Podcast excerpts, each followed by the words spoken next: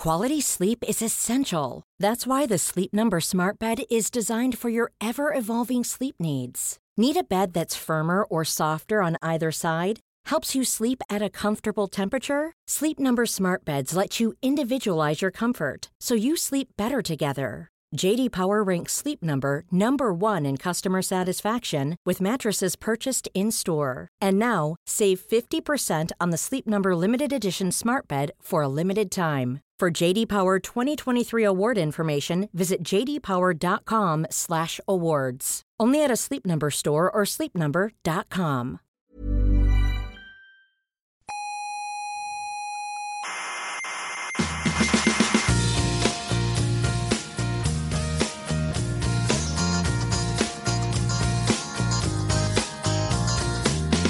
Aquí comienza Coffee Break, la tertulia semanal de la actualidad científica. Newton desmiente la física de Aristóteles. Exactamente. Einstein desmiente la física de Newton. Exacto. Pero ni siquiera ustedes mismos se ponen de acuerdo. No, hay una aproximación paulatina a la- Soberbios. Científicos soberbios.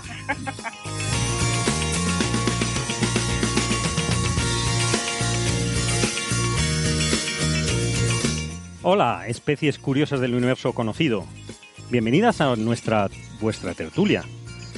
Bueno, todas, todas no. Si son viruses, relájense y tómense un cortado o lo que quieran y déjenos vivir en paz, que bastante tenemos intentando avanzar en la parte que nos toca, intentando también no cargarnos el planeta, que con poco éxito, por cierto. Desde el Salón de Actos del Museo de la Ciencia y el Cosmos, La Laguna Tenerife, para todo el universo y más allá, yo soy arroba cwestend en Twitter y esto es Coffee Break, Señal y Ruido.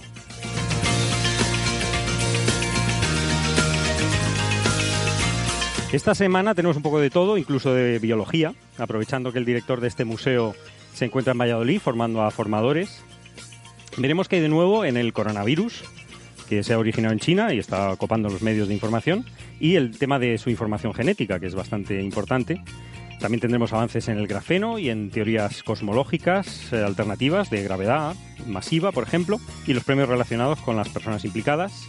Hablaremos también de robots biológicos o xenobots, detección de materia oscura con relojes y con neutrinos de la Antártida, en fin, un poco de todo.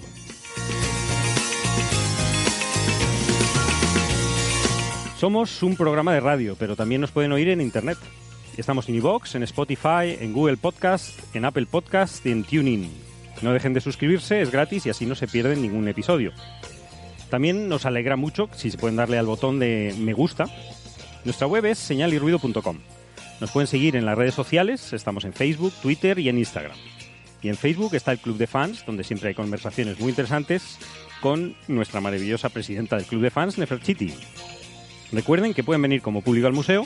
Para entrar gratis envíen un correo a oyentes arroba señalirruido.com. Y si son más de oír la radio de forma tradicional, nos pueden escuchar en Canarias en Daute Radio, Radio ECA y Ondas Yaiza. En Madrid, en Onda Pedriza. En Aragón, en Ebro FM. En Málaga, en Radio Estepona. En Argentina, en la FM 99.9 de Mar del Plata. Y en Radio Voces de La Rioja. En radios online también nos pueden escuchar en cienciaes.com, Onda Bética y en Spanish Rock Shot Radio de Escocia.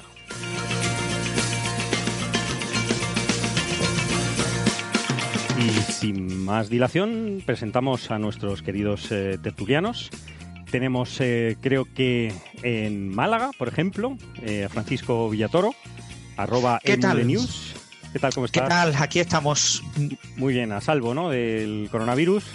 Por ahora sí, aunque tenemos aquí un equipo de fútbol de, bueno, entre unos y otros son cerca de 40 personas de la Ahora- ciudad. Ahora, ahora, Vale. ahora lo veremos. También tenemos en Roma, creo que Bea Ruiz está en Roma. ¿Cómo estás, Sí. Bea? Buenas tardes. Muy Bien. buena. ¿Cómo, qué, qué tal en Roma? ¿Todo bien? Tutto bene. Tutto bene. Bellísima. También en eh, Valencia tenemos a Alberto Aparici, si no me equivoco. Alberto, Sí, ¿qué señor. tal? ¿Cómo estás? Muy buenas tardes, muy bien. Eh, aquí en Valencia con un día ligeramente nublado y con una temperatura muy agradable. Muy bien, me alegro mucho. Esto parece que sean las rondas de los De partidos. la ronda del tiempo, el eh, hora y minuto y resultados del tiempo.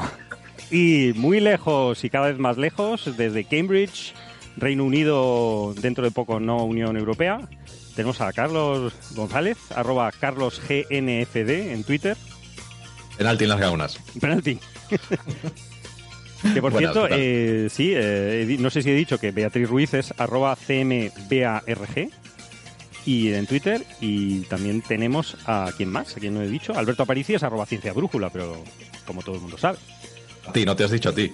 Yo me he dicho al principio que soy arroba cwestern para mandar, para Y lo a que mande. Francis, Fran- Francis es arroba emulenews, creo que no. Arroba ML News, no sé si lo he dicho. y- Lo que ya hemos dicho muy todos dos veces. Muy bien. Pues si quieres, eh, vemos a ver cómo está lo del coronavirus, ¿no? Que está saliendo mucho en, en, en- en- en los medios, eh, creando mucha expectación, pero yo creo que no es para tanto, ¿no? Vale, espera, espera que le pregunto. Oiga, Venga. ¿está el coronavirus? Que se ponga. Es la guerra. ¿Y qué dice? Dice que a él le va bien, que él está contento ahora mismo. Sí, bueno, por lo que por lo que tengo entendido, bueno, está superando ya el número de infecciones, ¿no? De- del SARS, del otro otros eh, otro coronavirus también ya, ya conocido. Eh, no sé muy bien la diferencia, quizá porque tiene tiene bastantes cosas en común, ¿no? Tiene una forma, que por eso es lo de la corona, ¿no? Eh, parecido con, con este tipo de, de viruses, pero de alguna forma está, está en los medios de comunicación y está creando un poquito demasiada repercusión, no lo sé si, si decirlo así, ¿no? En principio estamos por Twitter, estamos ahora en, la- en las redes sociales eh, al día, incluso con... Hay muchísimo ruido, evidentemente. Es decir, hay, hay muchas noticias que, no- que un poco nos están alarmando, pero eh, los datos que estamos recibiendo cada vez nos tranquilizan más, si, si, si, si- puede ser así, ¿no? Es decir, eh, hay mucho error, pero eh, parece que la cosa va está más o menos contenida. Es verdad que tienen a cincuenta y tantos millones de personas en, en confinamiento en China, que no es una cosa que baladí, no es una cosa trivial, que, es- que se puede hacer en China, en otros sitios no. Pero para mí, por lo menos, es la primera vez que se está ensayando un tipo de contención de, este, de, esta, de esta manera, ¿no? Eh, Antes con el SARS no- o el MERS no se estaba haciendo, ¿no? Entonces, de alguna forma, esto está sirviendo de, pues un poco de, ensayo, porque yo estoy suponiendo ya que esto no va para más, ¿no? Que es, un, es una epidemia, es decir, que hay un pico, que estamos esperando que exista un pico de contagios y que, que empiece a decaer, ¿no? De alguna forma y que esté contenido y que las contenciones funcionen, ¿no? Eh, en principio no se sabe el origen, se cree que es en Wuhan, la ciudad china, eh, de 11 millones de, de habitantes, una cosa así, bastante grande, eh, pero que no se sabe si es cierto que, es- que venga del mercado ese de marisco y animales que hay. Se cree que el, que el, que el virus tiene algo que ver con, con los murciélagos, con los, con los mamíferos. En, en principio se dijo que tenía algo que ver con las serpientes, pero no está muy claro. Yo he visto informes contradictorios y que, es muy difícil que haya saltado de una serpiente, ¿no? Eh, también hay un poquito de, de alarmismo y de, y, de, y de xenofobia un poco, diciendo que, que los chinos están comiendo de todo. Dice, bueno, como, como hemos comido todos los humanos siempre y como los chinos han comido siempre. Es decir, que eso no es una novedad y que... Y además, Sí. en, en este caso, yo había oído que, que había sido un murciélago. Sí. Con lo cual, si no le ha dado a Ozzy Osbourne antes, ha sido por casualidad. Ozzy, no me hables de Ozzy, que, que, que tiene Parkinson y a lo mejor no lo veo el 22 de noviembre. Estoy sensible con ese tema. Ozzy Osbourne, el que no lo sepa... eh, No lo vemos, te recuerdo, no lo Eh, vemos. no, lo vemos, lo vemos, que tú también vienes, es verdad. Eh, era conocido por hacer espectáculos donde arrancaba la cabeza un murciélago y no es cierto, no era un murciélago, era, un, era de goma, era un, una cosa y con sangre falsa. Es decir, luego corrió La, la, la primera, la, la leyenda que yo creo que relativamente confirmada es que la primera fue, la primera fue por accidente, ¿no? Es posible, es posible que, que tirasen algo al escenario o cayese de alguna forma y le arrancase la cabeza y creía que era Yo falso. lo, no- que había leído, y esto es el, el off- mayor off topic de la historia de la humanidad, es que era, era- era costumbre que le tirasen cosas. Entonces, Sí. en algún momento pasó un murciélago de verdad y él probablemente no estaba en su momento más lúcido en aquel momento. Bueno, Lo agarró, lo mordió como, como En fin, aparte de Ozzy Osbourne, creo que también hacen sopa de, de murciélagos, o eso, o eso tengo entendido, no lo sé muy bien. Sí, sobre el, sobre el asunto de los murciélagos hay que decir que, eh, bueno, yo recuerdo que hubo un paper hace como un par de años que analizaba cuáles eran los reservorios animales eh, más importantes de enfermedades que pudieran saltar al ser humano y los murciélagos eran el más importante con muchísima diferencia. O sea, recuerdo que eh, eran todo estimaciones, ¿vale? Se basaban en estimaciones de eh, virus que se habían localizado en diversas poblaciones de animales en diversos lugares del mundo eh, y recuerdo que los, que los murciélagos, se, el, la esta- el- el número que daban era que, puestos a pensar que una enfermedad saltase al ser humano, el 60% de ellas podían provenir de murciélagos. Eran, todo esto son estimaciones un poco groseras, ¿no? Pero, pero que vamos, que no es raro que el virus provenga de los murciélagos porque son un reservorio muy importante de virus con una cierta capacidad de, de saltar a los humanos.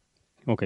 Bueno, o sea que... Sí, por, por cierto, un Ujú. par de detalles. sí. Sí, sí. El, el primer artículo que secuenció el genoma de, de este virus, de este coronavirus, eh, tenía bastantes errores y entonces cuando se hizo eh, la comparación ¿no? entre ese genoma de ese virus con otros coronavirus, se vio que había muchas diferencias, ¿no? Por eso, eh, y que eh, algunas de las simili- parecía algo- haber algunas similitudes con coronavirus de serpientes, ¿no? Entonces, como en ese mercado se vendían aparentemente serpientes, pues pareció que hubo esa conexión. Sin embargo, el siguiente artículo, que fueron como cuatro o cinco días más tarde, analizaba como 17 eh, virus, los virus extraídos de 17 pacientes, y ya descartaba completamente la posibilidad de serpientes, ¿no? Eh, todo lo contrario, es un coronavirus prácticamente idéntico a los coronavirus eh, típicos de, murciélagos. Es decir, hay varios coronavirus de murciélagos que son prácticamente idénticos a este coronavirus, ¿no? Con lo que con absoluta seguridad eh, es una mutación de un coronavirus de murciélagos. Ajá. Lo que pasa es que en este mercado no se venden murciélagos, por lo menos legalmente. Entonces, lo que puede haber pasado es lo mismo que pasó con SARS en 2002, que el murciélago haya infectado a algún mamífero, eh, hay varios mamíferos que pueden ser, en, en 2002 fue una civeta, la civeta es una especie como de, de mustélido, ¿no? De, eh, y, y bueno, eh, se sabe que en ese caso fue un- ese animal, que sí venden en el mercado, ¿no? Y, pero con, si con toda seguridad el murciélago infectó a un eh, mamífero y a través de ese mamífero ha llegado a, humanos. Ok. Sí, lo que, sí se sabe es que, bueno, independientemente del origen, si se está estudiando el, genoma, sí tiene en común con otros coronavirus eh, la, parte de la estructura, con lo cual parece ser que se va a desarrollar una vacuna tarde o temprano, más bien temprano, eh, rápidamente. Lo bueno que sea un coronavirus es que no es capaz de mutar muy rápidamente, es decir, que una vez que tiene la forma estable, la que sea, en, este, en ese momento, no son muy de mutar eh, excesivamente rápido, ¿no? Que ese es el peligro, ¿no? Parece ser que tiene una tasa de contagio bastante alta, no, todavía no se sabe, ¿no? Eh, eh, está, está en discusión eh, a cuántas personas, a cuántas personas es, es- infecta una persona infectada, ¿no? Eh, se sabe que está entre el 2,3%, eh, no, eh, perdón, entre el 2 y el 5, una cosa así, ¿no? Que, que sería alto. Eh, parece que es, que es una, una- una facilidad de contagio eh, gran- eh, grande de alguna forma, lo cual quiere decir que no es un virus muy letal. Porque si fuese un Eh. virus muy letal, eh, se extinguiría a sí mismo eh, eliminando a los, a los huéspedes, ¿no? Desgraciadamente, ¿no? Es decir, los virus de este tipo suelen ser bastante contagiosos, pero no son muy mortales. La letalidad está en un 2, están diciendo 2,3, he oído en varios sitios, no llega hasta no al 5%. Hay que recordar que otros coronavirus como el SARS era del 10 eh, y el ébola es el 70%, es decir, que, que- que es una letalidad baja. Pero Bueno, es verdad el que se está... el- ébola, cuidado con las letalidades Sí. porque eh, es que el problema, de, el problema de calcular las letalidades es estimar cuánta gente se ha puesto enferma, ¿no? Y ese, es, ese es uno de los problemas ahora mismo para, pa- también para calcular las características de este virus, ¿no? Que Sí. hay una cantidad de gente que se pone enferma y no informa de ello porque no sufre una versión suficientemente grave. Entonces, en el caso del ébola, lo que se ha observado históricamente es que las primeras, las primeras veces se observaban letalidades gigantescas, en plan del 90%, Sí. del 80%, Ujú. y parece que aquello era porque no se, habí- no se había conseguido encontrar a toda la gente enferma. En las últimas epidemias de ébola, la, la tasa de mortalidad del ébola sigue siendo muy alta, eh, pero creo que está como en torno al en 30%, 35%, porque ya se controla mucho mejor al número, al número de enfermos, eh, que, que aún así es altísimo. ¿eh? Es altísimo. Y por eso, y por eso este virus en concreto, que está alrededor del 2, Ujú. eh, yo creo que el- una de las ideas que hay que transmitir es no es un virus extraordinariamente peligroso, no es, no es un virus del que muera mucha gente y la mayoría, la enorme mayoría de la gente que ha muerto era gente que ya estaba enferma, que ya tenía algún problema, que era bastante mayor, que, que en fin, que se le junta esto con otras cosas y, y, pues eh, sufre- sucede algo terrible, ¿no? Pero eso es algo que ocurre también con la gripe de toda la vida. O sea que Sí. en ese sentido es algo similar a una gripe muy fuerte y tiene las mismas complicaciones posibles que, que una gripe.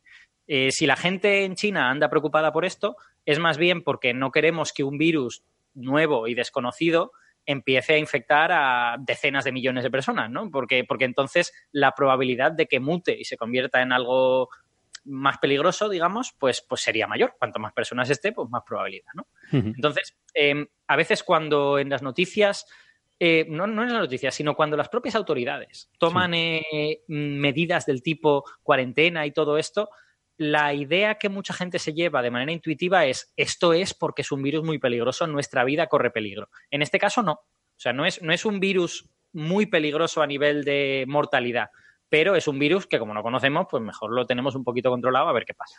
Sí, y, también un poco, eh, por, dar un poco de contexto también, este, esto que mencionas, Carlos, el, la cantidad de gente a la que una persona eh, enferma contagia, es, eh, la gente lo habrá visto a lo mejor por ahí en Twitter o en algún, en algún periódico como R0, que es uno, una de las maneras en que, en que los epidemiólogos modelan cómo se transmiten las enfermedades.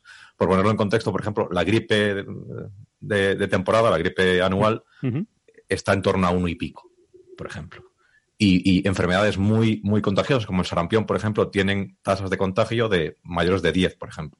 Sarampión está en torno a 15. Un, niño enfermo de sarampión eh, em, contamina o contagia a otros 10 niños, por ejemplo.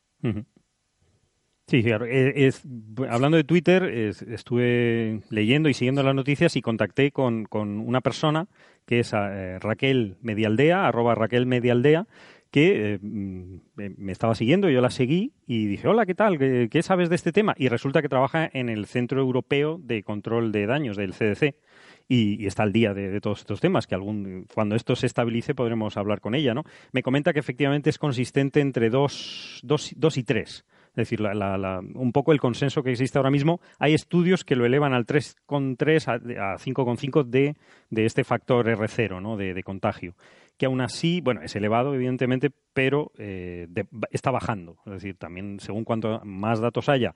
Y también depende de, cómo se esté conteniendo los, sistemas de contención. Cuanto más contención haya, cuanto más protección de, la, población que está infectada, pues este, este factor va a ir bajando porque efectivamente la gente que no sale a la calle no va a contagiar a otras personas y, este, este factor baja, ¿no? Que en un principio será, se disparará y ahora estará más estable, ¿no? O sea que... Además, el, la teoría, la teoría lo que dice es que una vez que ese factor baja de uno, la enfermedad termina desapareciendo del. Pues, en, promedio, una persona contagia a menos de una persona, con lo cual con el tiempo cada vez tienes menos menos hasta que la enfermedad desaparece de la población. Que es, por ejemplo, lo que ha pasado con, algunas enfermedades, con la, eh, con la rubiola, eh, la, la rubiola la que, la que está erradicada. Ya, eh, Creo que sí. Es que las confundo. La viruela, también. La viruela, es que eh, eh, sí, ya, estoy aprendiendo el castellano ya. y en cuanto, en cuanto nos vayamos de Europa ya se acabó la hablar en castellano. Eh, entonces, a base de vacunar la población, y, por esto también es muy importante, aunque esto es un poco el rollo de abuelo cebolleta, es muy importante vacunar a la gente. Sí. Porque tú vacunando a, mucha gente, bajas para la enfermedad contra, la que vacunas, bajas ese R0 de cero. Con lo cual, aunque haya hay un porcentaje de gente que a lo mejor no se puede vacunar por, por motivos de salud o por, tú los proteges vacunándote tú y bajando la, probabilidad de que esa enfermedad se, extienda a la población eh, solo por eh, lo que le llaman la, inmunidad de rebaño, ¿no? Sí, de grupo. De grupo. Sí, es herd immunity en inglés. Herd. herd es la, sí, sí, como es la, manada. La, el rebaño, sí. El rebaño, sí, que es un poco despreciativo. Como, Entonces, eh, en cierto modo, la gente, la gente cree que vacunarse es una decisión personal, pero no es, es, una, es una decisión de salud pública. Sí. Realmente. Porque tú cuando no te vacunas, lo que estás es incrementando el R0 de enfermedades y poniendo en riesgo a todo el mundo, no solo a ti. Efectivamente. Pero eso que, que aunque... Rant off. Sí, sí. Yo quería, yo quería hacer un apunte al hilo de lo que está explicando Carlos. Hay, hay un librito de La matemática vigilan tu salud de Clara Grima y de Enrique Borja eh, que está, está, fenomenalmente explicado todo esto del factor R0 con unos modelos súper sencillos. Por si algún oyente le interesa y comprender cómo, cómo se, o sea, las bases de la, de la epidemiología, ¿no? Sí, sí, sí, sí es muy ilustrativo, al, hilo de lo que ha dicho Carlos, ¿no? Claro, claro, claro. Muy, muy interesante. Sí, el libro de, Clara y de Enrique, eh, Enrique Borja es Cuentos Cuánticos en Twitter, es muy famoso divulgador de física, eh, describe el modelo SIR, el modelo SIR, eh, que considera pues, una población de susceptibles, de personas que se pueden infectar, una población de infectados que infecta a los susceptibles, y una eh, población de recuperados, que pueden ser también los fallecidos, que se curan de la enfermedad o fallecen. ¿no? Y es el modelo que introdujo el, lo que estaba hablando eh, Carlos, eh, el tema del, R0, que es el, número básico, número de reproducción básico, que básicamente es la tasa de infección de los infecciosos, de los infectados, a los susceptibles. Entonces, una de las cosas que hacen la medida de contención, todas las medidas de protección de los enfermos, de aislamiento, de cuarentena, es reducir la población de susceptibles. Cuanta menos gente esté en contacto con los infectados, eh, menos, aunque eh, si estuvieran en contacto el número sería alto, en la práctica pues ese número se va reduciendo.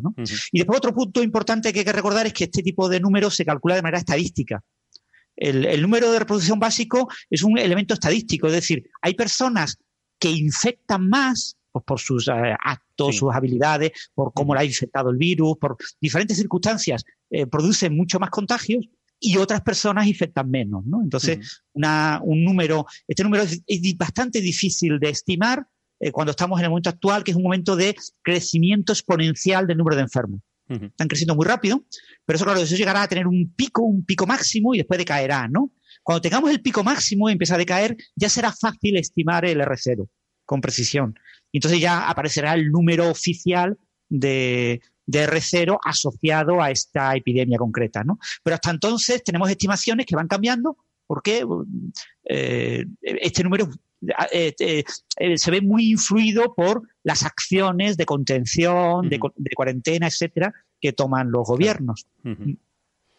Pues sí, en principio eh, está subiendo, hay mucha expectativa, expectación respecto a este caso, pero vamos, yo creo que esto se va a contener y que es muy buen ensayo, en cualquier caso, que China no había hecho estos ensayos eh, con el SARS, por ejemplo, es decir, en, el gripe aviar en, habían, siempre habían sido acusados de no hacer nada y esta vez sí se están poniendo las pilas, es decir, que como, como ensayo general nos sirve mucho a todos de estar prevenidos cuando venga un virus que mute en algún momento algo muy, muy mortal, pues estaremos más preparados, ¿no? Que, en principio no hay causa de alarma y tampoco hay que usar medios de, de contención, de, digamos, de personales, ¿no? Eh, mucha gente está hablando de mascarillas y eso que, bueno, en, en zonas no infectadas efectivamente no tiene ningún sentido eh, pero incluso en la zona infectada, la gente que, está en la zona infectada dice que las mascarillas no son de utilidad prácticamente, que, no las uses. Que uses guantes, eso sí. Es decir, que no eh, eh. guantes al salir a la calle y que te laves las manos al entrar, ¿no?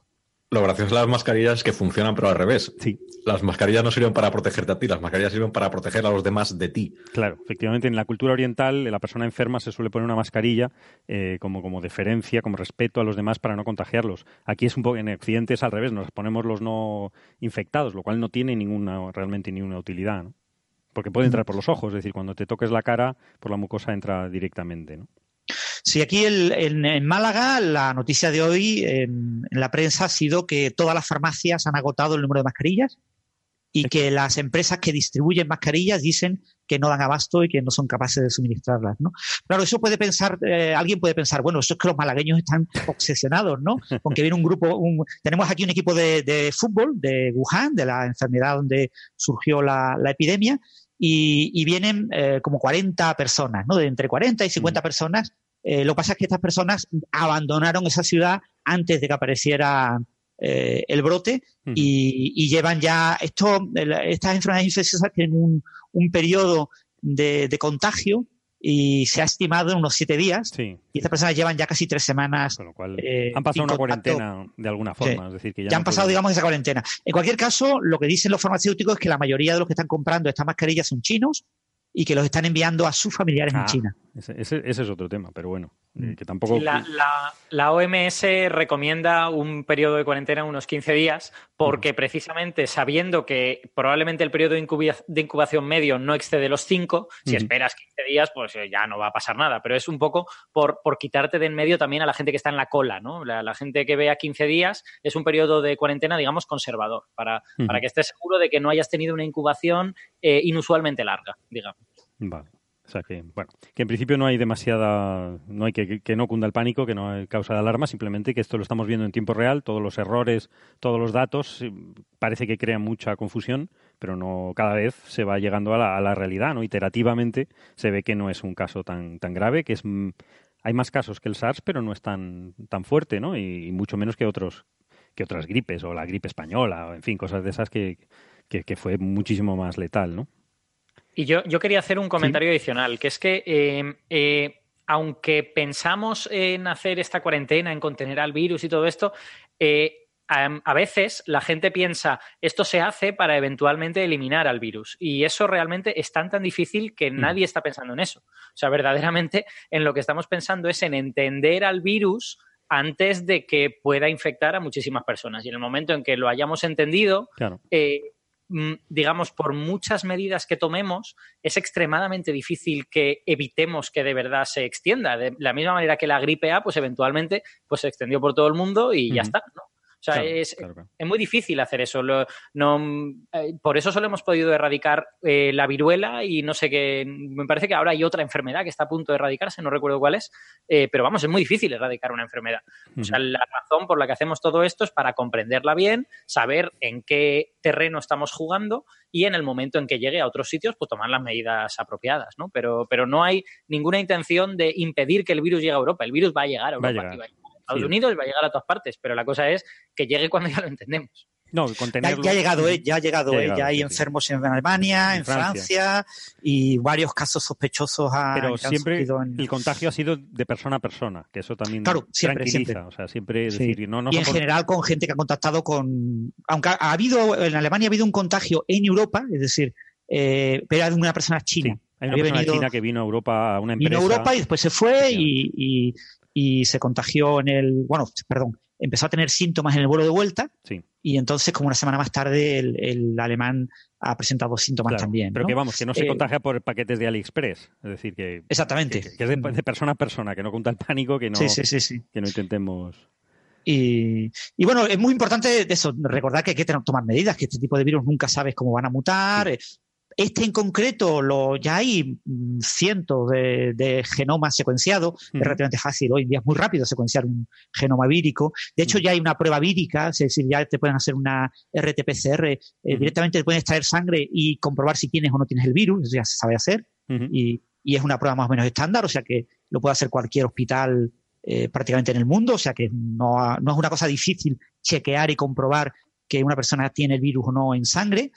Y, lo interesante es eso, que se ha, se ha, comprobado que está mutando muy lentamente, que es un virus eh, que eh, se conserva bastante bien, muta poco, con lo que es una gran ventaja. ¿no? Eh, es decir, pero eso no se sabía. Es decir, cuando se empezaron a tomar medidas, no se tenía ni idea si podía ser un, un, virus de alta mutagenidad, si podía ser un virus que infectara muchísimo, con un R0 altísimo, o sea, no se sabía nada. Conforme vamos aprendiendo que no es tan grave, eh, es conforme va pasando el tiempo. Claro, el tema las medidas ha habido que tomarlas. Si, no se contuviese, si se extendiese mucho, aunque tuviese una baja mortalidad, podría, al, extenderse en muchísimas personas, ir mutando. Entonces, en esa mutación podría eh, cambiar su, su, carácter y convertirse en algo muy letal. Es decir, que el contenerlo también tiene sentido para eh, que no mute, que no, que no, no haya más propagación y no, y no, y, no se convierta en algo peor de lo que ya es, ¿no? que en principio no parece demasiado grave. Pero bueno, ya unos investigadores australianos lo han eh, cultivado en laboratorio, es, decir, ya se puede empezar a, estudiar in vitro el desarrollo de, de tanto vacunas como eh, retrovirales específicos. y, y, bueno, el, en pocos meses habrá eh, tratamientos que funcionen en animales de laboratorio y, esperemos que no tarde mucho más de un año en que, tras, eso sí, el problema con humanos es que hay que hacer pruebas clínicas, que es un proceso lento de por sí, ¿no? Que no se puede acelerar. Pero probablemente para la próxima epidemia de este virus que ocurra el año que viene, que ocurrirá, eso no va a ocurrir con toda seguridad, ya tendremos vacunas, ya tendremos eh, tratamientos que se han desarrollado este año pues, gracias al enorme impacto que está teniendo esta, esta epidemia. Vale, pues muy bien. Seguiremos informando, como se dice, pero que en principio eh, la cosa va bien, y cada vez hay más datos, pero que hay mucho ruido, es decir, que vamos a ver que llegue el pico y cuando empiece a bajar ya, ya y tendremos más datos de tanto de, del genoma como de la incidencia que, está teniendo, que parece que no va a ser, eh, desde luego, para alarmarse, ¿no? Simplemente para, para seguirlo y aprender de ello, ¿no? Eh, sí, en, relación al genoma, si queréis un último comentario, yo publiqué en mi blog un articulito ¿no? sobre el genoma, ¿no? El, genoma se publicó en GenBank, ¿no? Hubo primero unas pequeñas críticas, porque el primer artículo que estudió el genoma no publicó el, genoma, ¿no? Pero el segundo artículo, que analizó como 17 genomas, sí publicó la secuencia completa y, yo la usaré con mis alumnos en clase.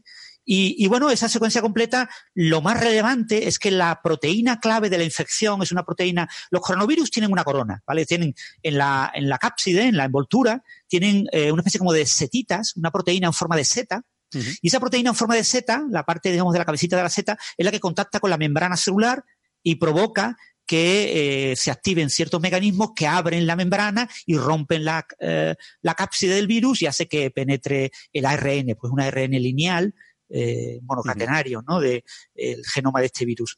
Pues esa proteína es prácticamente idéntica a una proteína ya identificada en un coronavirus de vampiro, de, murciélago. De murciélago entonces, siendo prácticamente idéntica, y eso ya se había trabajado en laboratorio, el cómo eh, tratar y cómo luchar contra ese, esa infección, eh, se ve razonable, que va a obtenerse con seguridad eh, en meses tanto vacuna como eh, retrovirales, ¿no? O mm. sea que eh, tenemos seguridad de que mm, se va a hacer sin problemas, que no, no va a pasar como con el virus del SIDA, otros virus en los que eh, el desarrollo de este tipo de cosas es extremadamente complicado.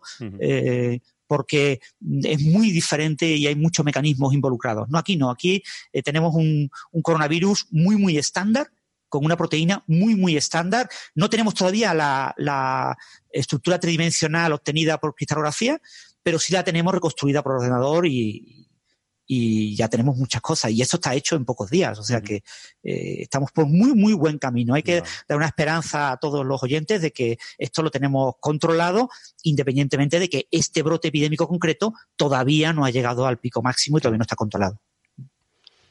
Perfecto.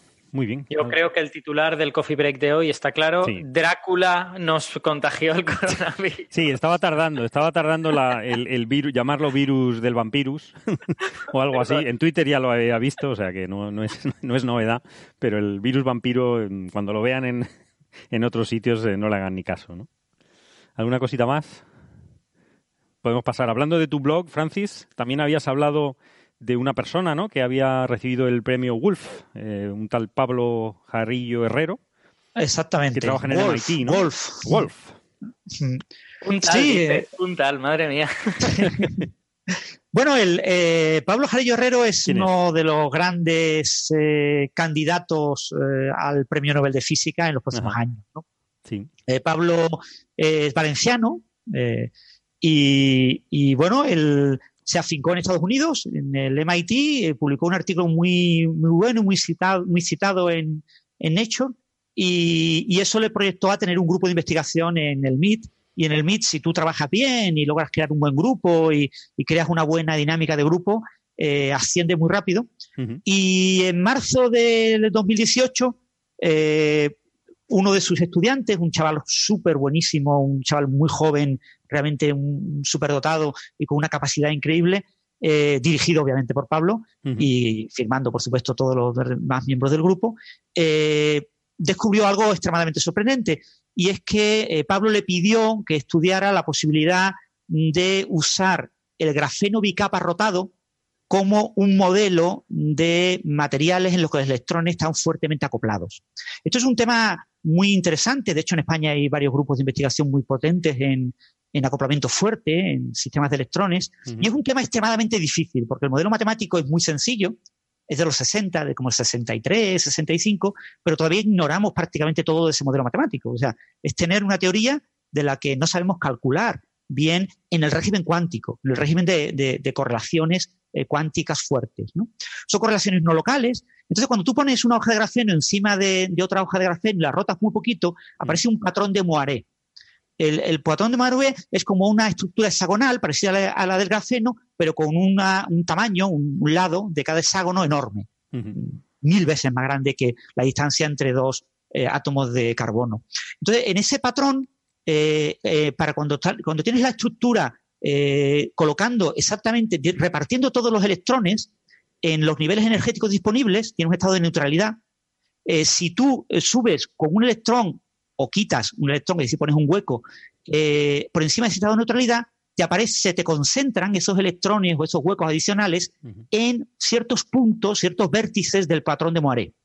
Son, es como unos hexágonos enormes comparado con los hexágonos de, del grafeno. ¿no? Parece como que los electrones vieran esa estructura enorme que aparece como mm, puramente por, el hecho de que superponemos dos, dos, eh, estructuras hexagonales, ¿no? los dos paneles de, de, abeja en las dos hojas de grafeno. Entonces se concentran en ciertos lugares, se llaman lugares A, hay unos lugares AB y BA en los que no, y BB en los que no se concentran electrones, y son electrones que están, eh, muy pocos electrones, muy alejados, distancias miles de veces la distancia en la que están conectados entre dos átomos de carbono en el grafeno, y sin embargo están correlacionados cuánticamente. Es como si la función de onda fuera común a unas distancias enormes. Eso requiere tener en cuenta correlaciones muy fuertes entre esos estados electrónicos y eso es lo que complica mucho el análisis matemático, porque tú tienes que, si tú modelas los átomos de carbono del grafeno, pues tienes que considerar una estructura equivalente, se llama la superred, que tiene pues, decenas de miles de átomos de carbono. Entonces, hoy eso está más allá de lo que podemos resolver a nivel cuántico en un ordenador. ¿no? En un ordenador eh, podemos trabajar con un par de átomos de carbono, porque la celda unidad del, grafeno tiene solo dos átomos de carbono, pero trabajar con una celda unidad o el equivalente, una supercelda de unos 10.000, 11.000, depende del ángulo concreto con el que ponga las dos hojas, eh, es prácticamente, está más allá del poder computacional actual. ¿no? Entonces, ignoramos el por qué. Y entonces, pues, eh, Pablo le propuso a este chaval joven, Cao, que eh, usara esa estructura para estudiar los estados aislantes que aparecen en este tipo de materiales fuertemente correlacionados. Y claro, eso hay que estudiarlo a muy baja temperatura y sorprendentemente apareció, esto fue un artículo que era un artículo para Nature. O sea, esto de proponer que ese material era bueno como material modelo para estudiar estados aislantes es un artículo en Nature. Pero es que además descubrió que era superconductor, que se volvía superconductor. El grafeno, como ocurre con muchos metales, el, cobre, el oro, eh, eh, la plata, los grandes conductores eh, son muy difícilmente superconductores. No, no, son buenos conductores porque la estructura cristalina eh, se mueve poco cuando se mueven los electrones y por eso conducen con alta velocidad los electrones. Los electrones van como, una, como la carretera de las autopistas que está muy lisa para que los coches vayan muy rápido. Y, sin embargo, la carretera comarcal pues es muy rugosa y tiene muchos defectos y los coches tienen que ir más despacio. Algo parecido. Pues eh, resulta que materiales como el grafeno, que son altísimamente buenos conductores, pues eh, prácticamente si hay una temperatura crítica de superconductividad es extremadamente bajísima, es millonésimas de Kelvin o menos todavía. Nadie la ha medido, ¿eh? Y, que sepamos no es superconductor el grafeno. Sin embargo, el grafeno colocado encima de un superconductor sí permite conducir los pares de Cooper. O sea, colocado el grafeno encima de un superconductor, parte de lo que superconduce se mueve por el grafeno. el grafeno se puede mover, pero el propio grafeno, volverse superconductor, no. Pero sin embargo, estas dos hojas de grafeno con un ángulo muy pequeño, se llaman ángulos mágicos, eh, permiten superconducción. Y eso fue otro artículo en Nature y la bomba, porque eh, es un material relativamente fácil de, estudiar. Por supuesto, los prototipos del grupo de, de Jarillo Herrero eran prototipos de muy mala calidad. Eh, eh, en la estructura de bandas de las bandas de Moiré eh, caben, eh, tienes como cuatro huecos, cuatro lugares, y tienes cuatro lugares para los huecos y cuatro lugares para los electrones. Tienes como ocho, ocho estados, ¿no? Entonces, según rellenes, pues tienes este tipo de estados de, fuerte correlación en cada uno de los llenados enteros y tienes estados superconductores alrededor de esos estados que son aislantes, ¿no? Mm. Tienes como por cada, si tienes pues, originalmente se descubrió para semi llenado para dos electrones o dos huecos. Sin embargo, ahora se ha observado con estructuras de mayor calidad que prácticamente para todos los niveles de llenado. Y lo sorprendente, ya te digo, de este material es que, mm, como teóricamente es tan sencillo, pero al mismo tiempo es tan complicado entenderlo, pues han publicado miles de artículos. Entonces, en un año y medio, bueno, casi dos años, pues tiene más de 1.200 citas el artículo de Pablo Jarillo Herrero y, bueno, pues le han dado el premio Wolf. ¿eh? Le pudieron haber dado varios premios en España, porque sé que hubo eh, comités que consideraron su candidatura, pero ninguno se lo quiso dar y ahora pues le han, dado el Wolf y le han dado también un par de premios en Estados Unidos. Ya es catedrático, de hecho, este artículo lo publicó en marzo de 2018 y ya en el verano, en julio, lo hicieron catedrático en el MIT. Y bueno, eh, ahora mismo es el, personaje de moda y, pero eso sí, sigue siendo pues una persona realmente con la que se puede hablar, eh, muy humilde, eh, una persona encantadora, sencilla. realmente yo he hablado varias veces con él y, es exquisito, ¿no? Y, y lo sorprendente es eso. Él es experimental, él no es teórico, y esto está suponiendo un reto para los teóricos mucho más grande de lo que se esperaba. El premio Wolf de 2020 de física lo ha recibido eh, Pablo Jarillo Herrero y los dos teóricos que eh, propusieron eh, la idea del ángulo mágico. la, idea de que para ciertos ángulos de rotación de las dos hojas de grafeno era interesante estudiar los estados de correlación. Es decir, fueron los teóricos que publicaron un artículo en 2012 eh, perdón, 2011, que fueron el motor del trabajo de Pablo. Pablo no hubiera hecho su trabajo si no hubiera sido por estos teóricos. Pero lo que estos teóricos, ni ningún teórico del mundo predijo en ningún momento, fue que hubiera superconductividad. Aunque todos los teóricos que han trabajado en este tema, yo he escuchado a varios, dicen, bueno, es que no, no lo queríamos decir, ¿vale? Pero lo intuíamos. Intuíamos que en estos estados de correlación aislantes eh, de tipo MOT, como los superconductores de los cupatos, de alta temperatura, los estados MOD están acompañados de superconductividad, si aquí aparenta haber estados MOD, también debería haber superconductividad, pero ninguno lo publicó. Ninguno tuvo la, fuerza de publicarlo. ¿no? Y esto bueno, es un, gran, una gran noticia para España porque el premio Wolf es la antesala del premio Nobel de Física. Sí, eso dice, ¿no? Que también lo tiene Ignacio Cirac, ¿no? Ignacio Cirac también lo tuvo, lo tuvo ya hace unos años, en 2013, con Zoller, que es con quien futuramente, en un futuro, podría llegar a obtener el premio Nobel de Física. Ya digo, mi opinión personal ahora mismo tiene más posibilidades Pablo Jarillo Herrero que eh, Juan Ignacio Sira. ¿Mm? Fantástico. Bueno, yo, estoy, yo estoy de acuerdo con Francis en eso último, porque las, la demostración experimental de lo que Pablo está haciendo ya está aquí, ahí está, y de hecho lo que, lo que faltan son modelos teóricos eh, más, más robustos mientras que a Cirac le pasa un poquito lo contrario, ¿no? Él, ha hecho la teoría de cosas muy interesantes y las más interesantes todavía están por realizar experimentalmente. Entonces, por eso, por eso se está como demorando, ¿no? Todo el mundo cree que, a Ignacio le tendrían que dar el Nobel, pero seguramente hasta que no llegue una confirmación experimental fuerte, eh, eso no ocurrirá. Pues veremos a ver, a ver si, si sucede en cualquiera de los dos casos. Es, es fantástico y es genial que nos lo cuentes Francis, porque es súper interesante este tema del grafeno, que, es prometedor, ¿no? No se sabe exactamente cuál es la implicación, pero simplemente saber el comportamiento teórico y práctico de estos materiales eh, tienen, tendrá mil aplicaciones, se supone, ¿no? Sí, sobre todo porque en el tema de grafeno, el grafeno es como el, material plano, el material bidimensional modelo, ¿no? Entonces, todo lo que hacemos con grafeno se puede hacer con otros materiales bidimensionales. Y ahora mismo conocemos cientos de materiales bidimensionales. ya se ha probado con eh, algunos eh, eh, materiales de transición que forman también bicapas. Se ha probado también estados de este tipo, con ángulo mágico, y en el diselenio, selenuro de wolframio, se ha probado también que es superconductor. Y, sin lugar a dudas, en este tipo de materiales, esto se llama, es un nuevo campo de la electrónica, un nuevo campo de la, de la física del estado sólido que se llama twistrónica.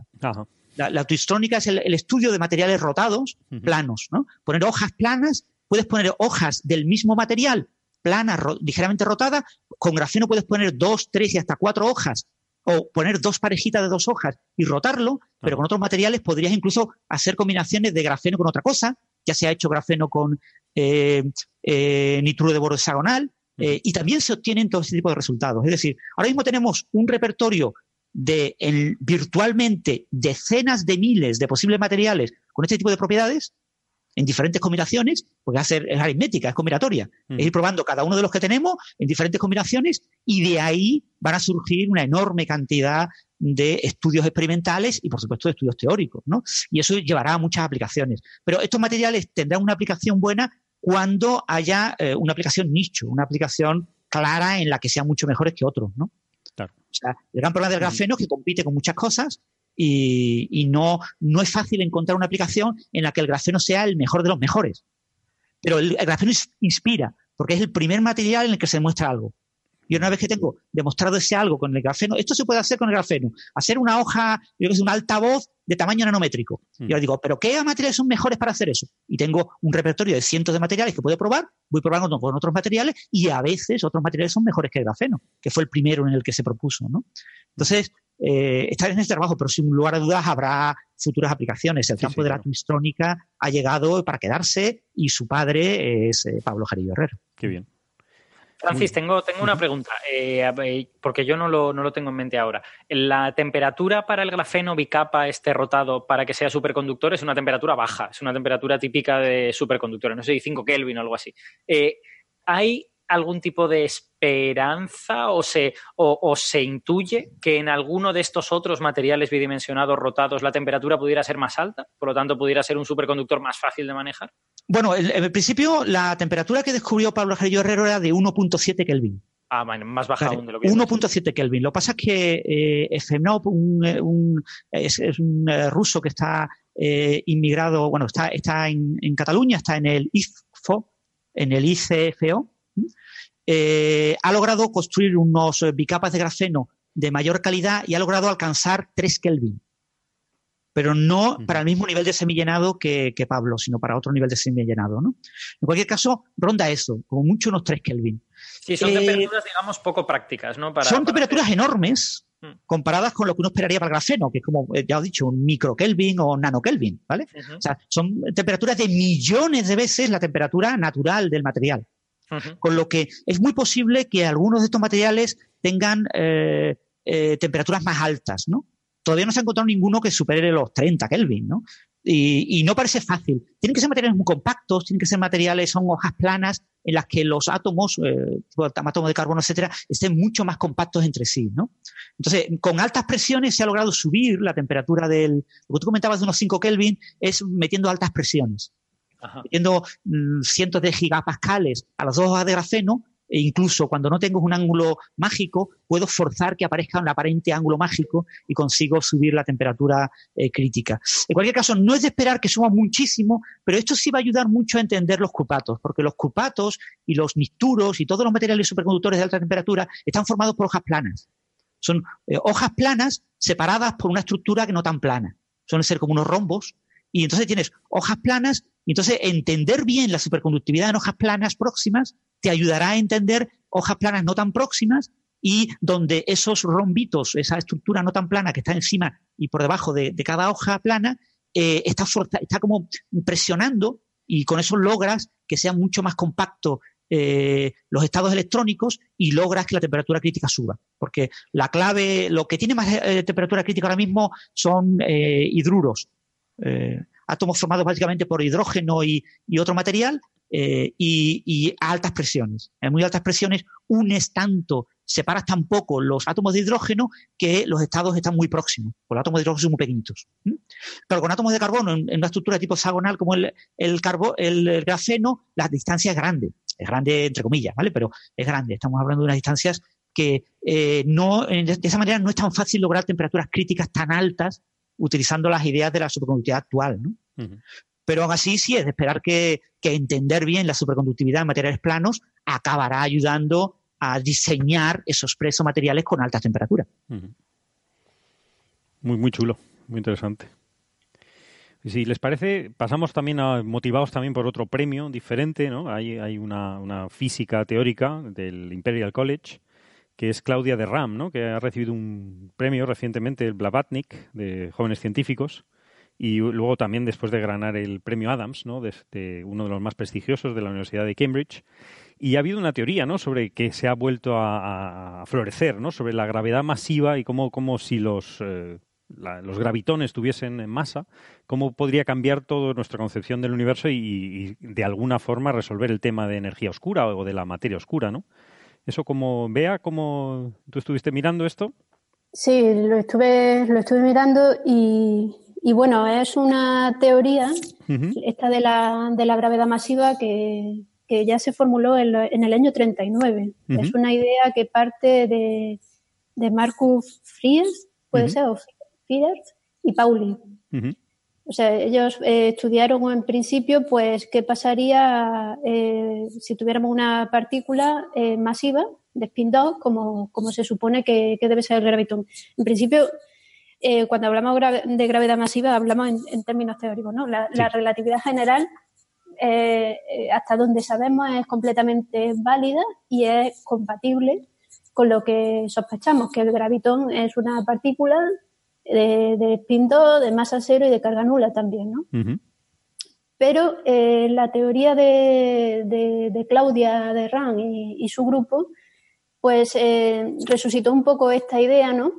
Con el fin, en principio, de, explicar ese problema que tenemos de la energía oscura, porque sería una forma de, resolverlo, ¿no? Esto, esta gravedad masiva se encuadra dentro de las teorías de gravedad modificada, que si alguien tiene curiosidad y puede echar un vistazo y ver la cantidad de teorías de modificaciones de la gravedad, porque en principio es verdad que hasta donde sabemos la gravedad funciona como sabemos, pero ¿qué pasa a alta energía o, qué pasa a, muy baja? O sea, eh, en los límites digamos que no, que no lo tenemos comprobado la, la validez, ¿no? Y esto deja margen a este tipo de estudios teóricos, como el de Claudia, eh, que son bastante interesantes y que a pesar de que el premio lo ganó por, un, por uno de los, sus artículos, que ya creo que Francis estuvimos interactuando por, por Twitter cuando retuiteé esta, esta noticia del premio, a pesar de que la, detección de las ondas gravitacionales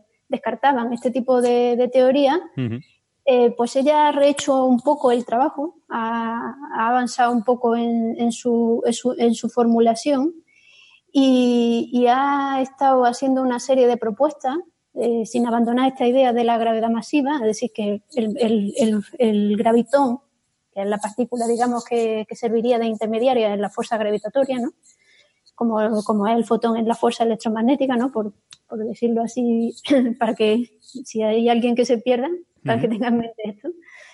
Eh, bueno, pues este gravitón eh, con masa, eh, pues eso, estaba descartado y en principio pues ella ha hecho una serie de, digamos, de adaptaciones a lo que nos puede proporcionar sobre, sobre la interacción gravitatoria LIGO y, LISA.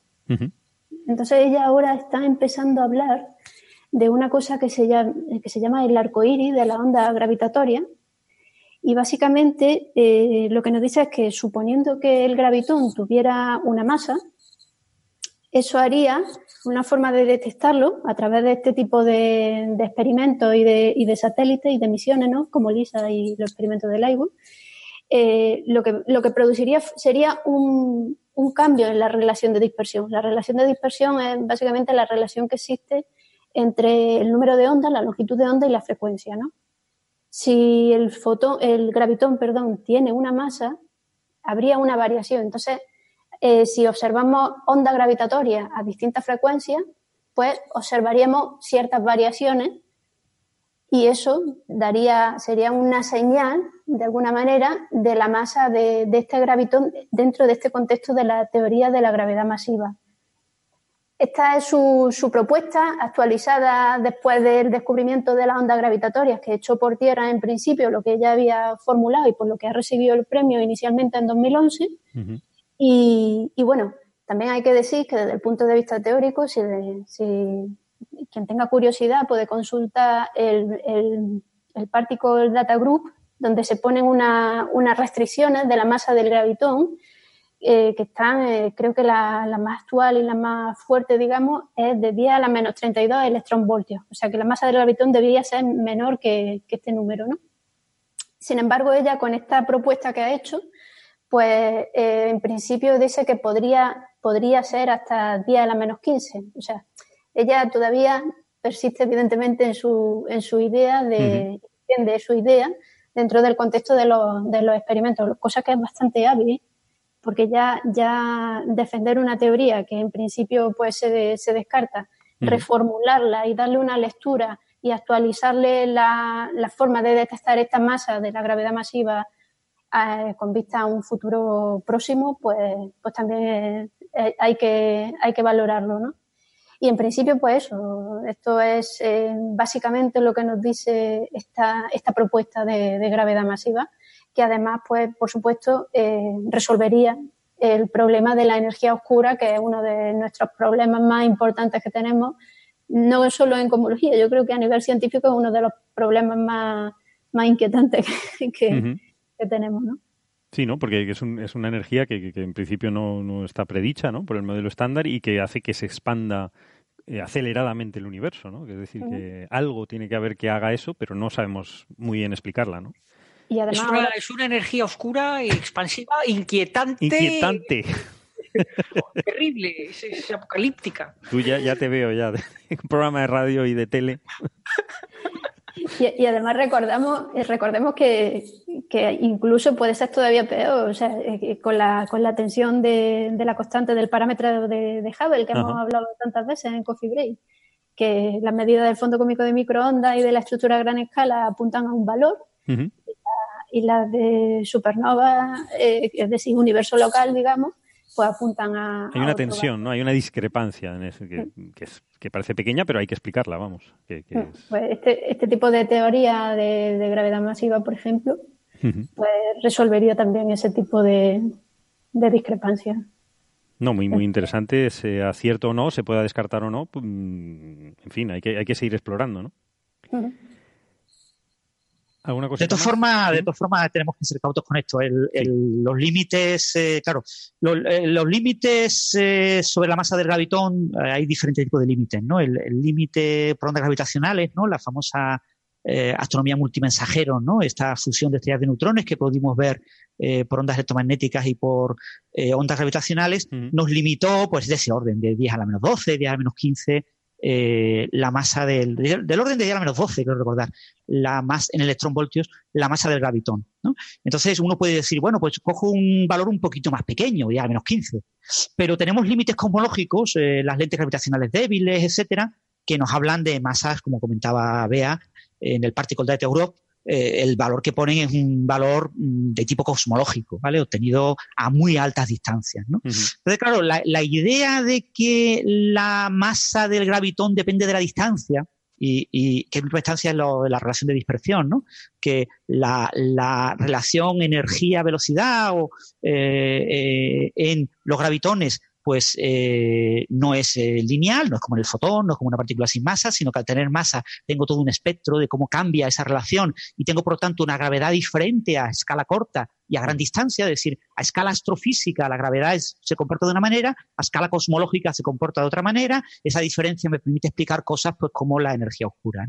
Pero todo eso tenemos que pillarlo siempre entre, entre comillas, ¿no? Tenemos que alegrarnos de que esta eh, gran física haya obtenido estos premios, pero no hay que exagerar. Es decir, ahora mismo son especulaciones eh, en un eh, campo de la gravedad modificada que eh, el mainstream, digamos, la, mayor parte de los especialistas en gravedad del mundo, considera que está completamente descartada y que no tiene visos de que esto vaya a funcionar. ¿no?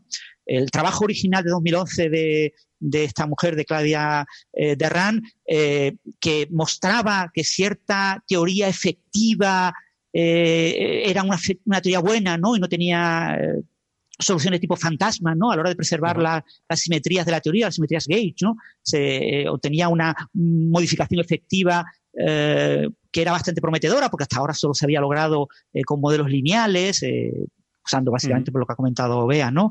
Las modificaciones de la teoría de Pauli y Fierce pero eh, hoy en día eh, ese trabajo que ha sido muy citado y a nivel teórico es muy interesante, matemáticamente es todo lo que tú quieras, desde el punto de vista real, de observación, de realidad física, todo esto está completamente descartado. de todas formas, la física es así, es decir, eh, hay que seguir en teorías, aunque, aunque haya un mínimo resquicio, que tiene igual de valor demostrar una cosa afirmativamente o negativamente. Eso también es...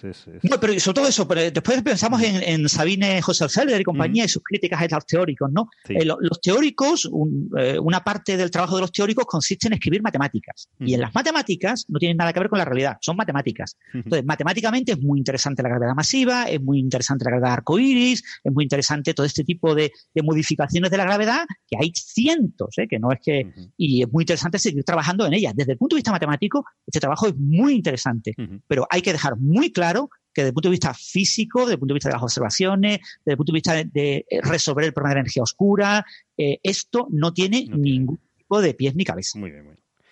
Perfecto, pues yo creo que hasta aquí para nuestros amigos de, la radio. No sin antes eh, dar la enhorabuena a todo el equipo del telescopio solar, el antiguo ATST estadounidense, ahora llamado The KIST, el DK Inouye, el telescopio nuevo solar de cuatro metros, eh, cuyo director del Observatorio Nacional Solar es Valentín Martínez Pillet, amigo de la casa del IAC. Eh, los datos de mi tesis los trajo él, en fin, una persona encantadora y pues que, han, sacado unas primeras imágenes realmente espectaculares. Son imágenes tratadas, eh, no son para uso científico, pero son ya eh, de una calidad que solo se podía ver desde el espacio, ¿no? Es decir, lo, que viene a partir de ahora es muy prometedor, ¿no? Que es, impresionante, ¿no? Y nuestra enhorabuena a Valentín y al de Kist. Y pues nada, nos despedimos de la radio. Hasta la semana que viene. Hasta luego. Hasta luego.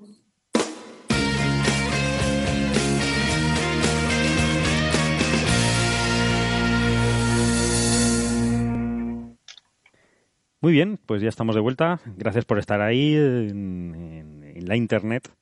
Vamos a seguir con un par de temitas. También, estamos hablando también de, teorías alternativas para explicar la otra parte, la, materia oscura, ¿no?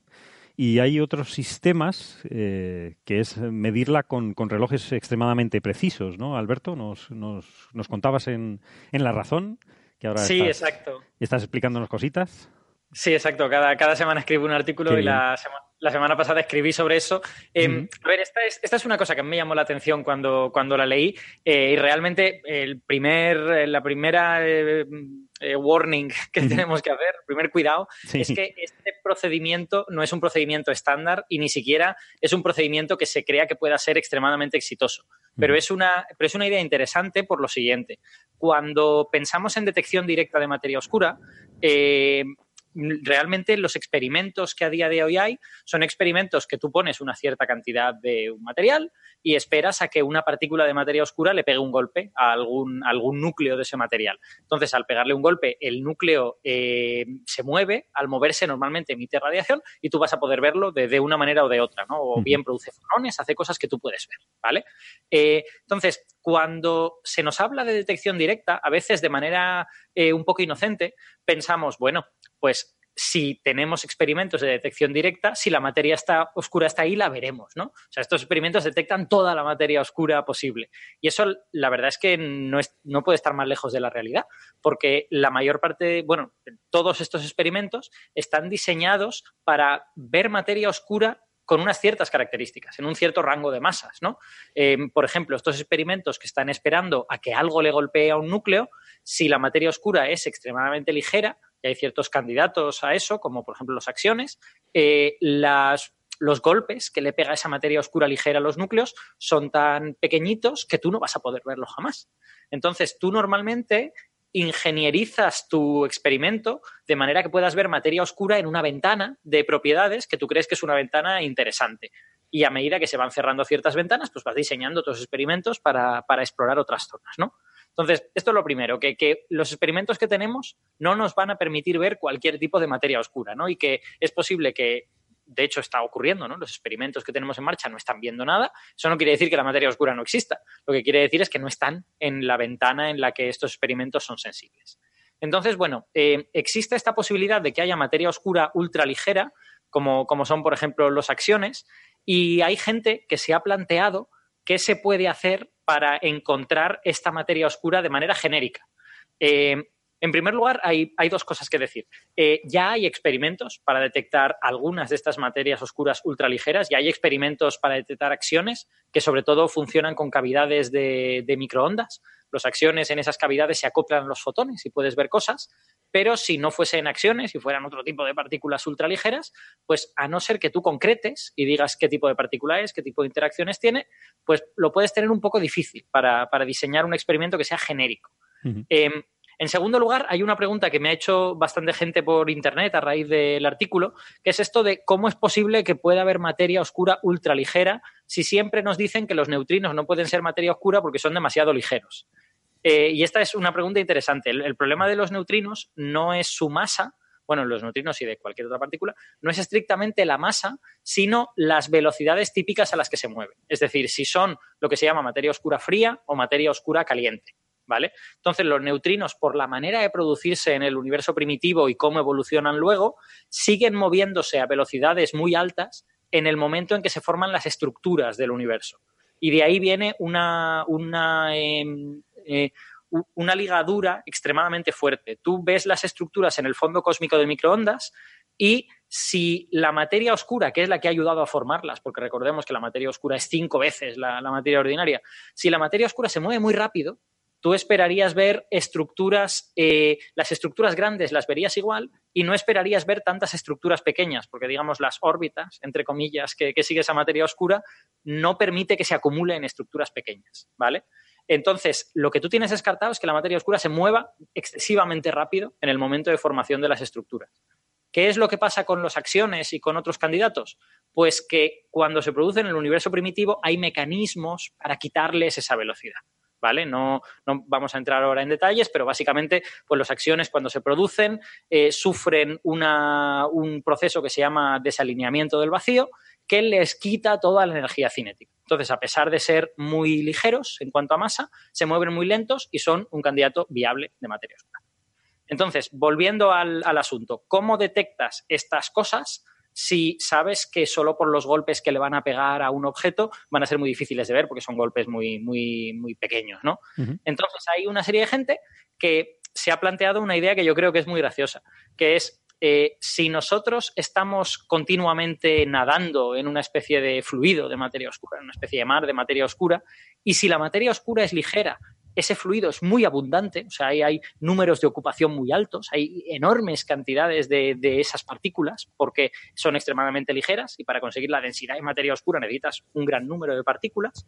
Estás nadando continuamente en ese fluido de materia oscura y si esa materia oscura interacciona con nuestras partículas, aunque sea muy poquito, aunque sea a niveles muy pequeños, el hecho de que tú estés inmerso en ese fluido va a afectar a ciertas propiedades de las partículas que nos forman a nosotros. Eh, es lo que en teoría cuántica de campos se, llama que se visten esas propiedades. ¿no? La masa del electrón, la intensidad de la fuerza electromagnética queda vestida por esas interacciones con la materia oscura y son diferentes que si no tuvieras la materia oscura ahí. Entonces, esta idea en principio se planteó como la materia oscura puede hacer variar las constantes fundamentales del universo, que es una idea muy, muy interesante, pero, pero bueno, sería para, hablar otro día. Em, esta idea se le encontró una aplicación práctica en decir, vale, si hay algo que está afectando a las propiedades de las partículas elementales que sí podemos medir, podríamos diseñar un experimento para ver esto y de esta manera indirectamente detectar esa presencia de la materia oscura. Y hubo gente que se le ocurrió, bueno, pues cojamos los dispositivos más precisos de los que disponemos en la actualidad y tratemos de usarlos para esto. Y uno de esos dispositivos extremadamente precisos son los relojes atómicos, que están midiendo cosas con una precisión de una cifra en 10 elevado a 18, ¿vale? Por lo tanto, precisiones extremadamente altas. Y si la materia oscura afecta las propiedades de las partículas, aunque sean en cantidades muy pequeñitas, pues a lo mejor lo puedes ver, ¿vale? Entonces, hecho todo este preámbulo, un reloj atómico esencialmente funciona eh, cogiendo átomos que tú los preparas en un estado concreto que sirve para hacer funcionar el reloj, los metes en una cavidad. En esa cavidad eh, tú metes microondas, ¿vale? Tienes un aparato que está produciendo ahí microondas dentro de la cavidad y la idea es que esas microondas hagan que el átomo sufra una transición electrónica entre dos eh, niveles de lo que se llama la estructura hiperfina, o sea, dos, niveles de estar alineado o desalineado el spin del electrón con el spin del núcleo, básicamente. No es subir un nivel atómico, sino hacer un cambio, hacer un cambio de spin, ¿vale? Em, entonces, eh, en esa cavidad un cierto número de átomos se cambiarán de nivel y cuando salen de la cavidad tú mides cuántos átomos han cambiado de nivel. Y con esa información tuneas, o sea, ajustas las microondas que tienes en la cavidad para que ese número sea el máximo, para que estés de verdad en, la en el máximo de la transición. Cuanto más ajustes la frecuencia de las microondas a la energía necesaria para la transición, más transiciones habrá. Entonces, esta especie de eh, bucle positivo, de, feedback positivo, te permite ajustar muy bien las microondas al nivel de la transición. Y con esto, el segundo se define como no sé cuántos millones de veces, muchos millones de veces, pero un número exacto, 199 millones, no sé cuántos no sé, veces, eh, el periodo de estas microondas, ¿vale? Y así se mide el tiempo. Se mide el tiempo midiendo la frecuencia de las microondas muy bien, multiplicando eso por un número prefijado y dices, esto es un segundo, ¿vale? Entonces, eh, si este tipo de fenómenos de está cambiando ligeramente la masa del electrón, está cambiando ligeramente la constante de estructura fina, que es la intensidad de la fuerza electromagnética, eh, estuvieran afectando a las partículas, a lo mejor podríamos verlo en relojes atómicos. Y hay toda una serie pues, de propuestas para hacer esto. Estas propuestas tienen un problema, eh, en mi opinión, muy serio. El problema más grande es que si estamos continuamente eh, nadando en esta especie de fluido de materia oscura, ¿cómo detectas tú, o sea, cuál es tu medida de referencia de la masa del electrón o de la constante de estructura fina? No la tienes. Todas las medidas que has hecho han sido siempre dentro del fluido de materia oscura. Claro, porque no te puedes salir, no puedes salirte del sistema solar ni de la galaxia. Claro.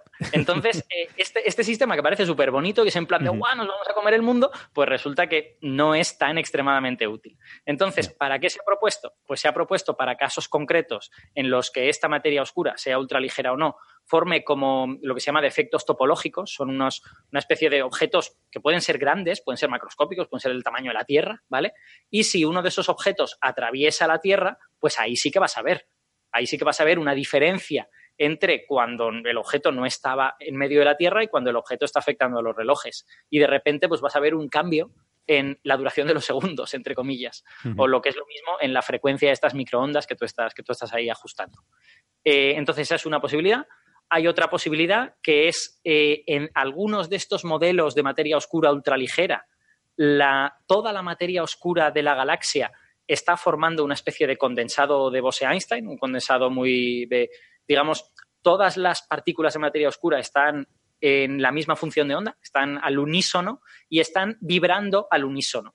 Entonces, la, densidad de la materia oscura va subiendo y bajando de forma periódica, con un, coseno directamente, eh, y la frecuencia de esa vibración depende de la masa, básicamente, de, la materia oscura.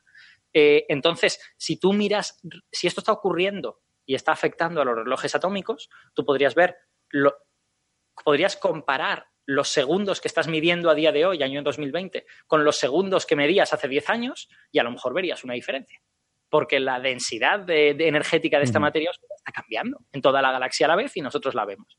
Esta es otra propuesta y esta se ha hecho y no se ha encontrado ninguna diferencia. Em, los papers que yo he visto trabajaban con datos de 10 años. Claro, dependiendo de cuál sea la frecuencia de vibración, pues imagínate que la frecuencia de vibración es de 150 años. Pues la pillas o no, claro. Eso es. Pero a medida que vaya pasando el tiempo, pues podrás ir estudiando otras masas de, materia oscura en este sentido. Es, interesante esta propuesta. Y hay una tercera propuesta que a mí me parece la más interesante, el paper es el más técnico, eh, que es que si la materia oscura eh, no simplemente interacciona con la materia, sino que tiene lo que se llama una interacción dependiente de spin, es decir, que interacciona de manera diferente con núcleos que no tienen spin, que no tienen campo magnético, con núcleos que sí tienen spin, eh, entonces tú podrías coger un reloj atómico que funcione con núcleos sin spin y otro que funcione con núcleos con spin y verías una diferencia. Porque resulta que el que no tiene spin no está notando la presencia de la materia oscura y el que sí tiene spin sí que lo está notando.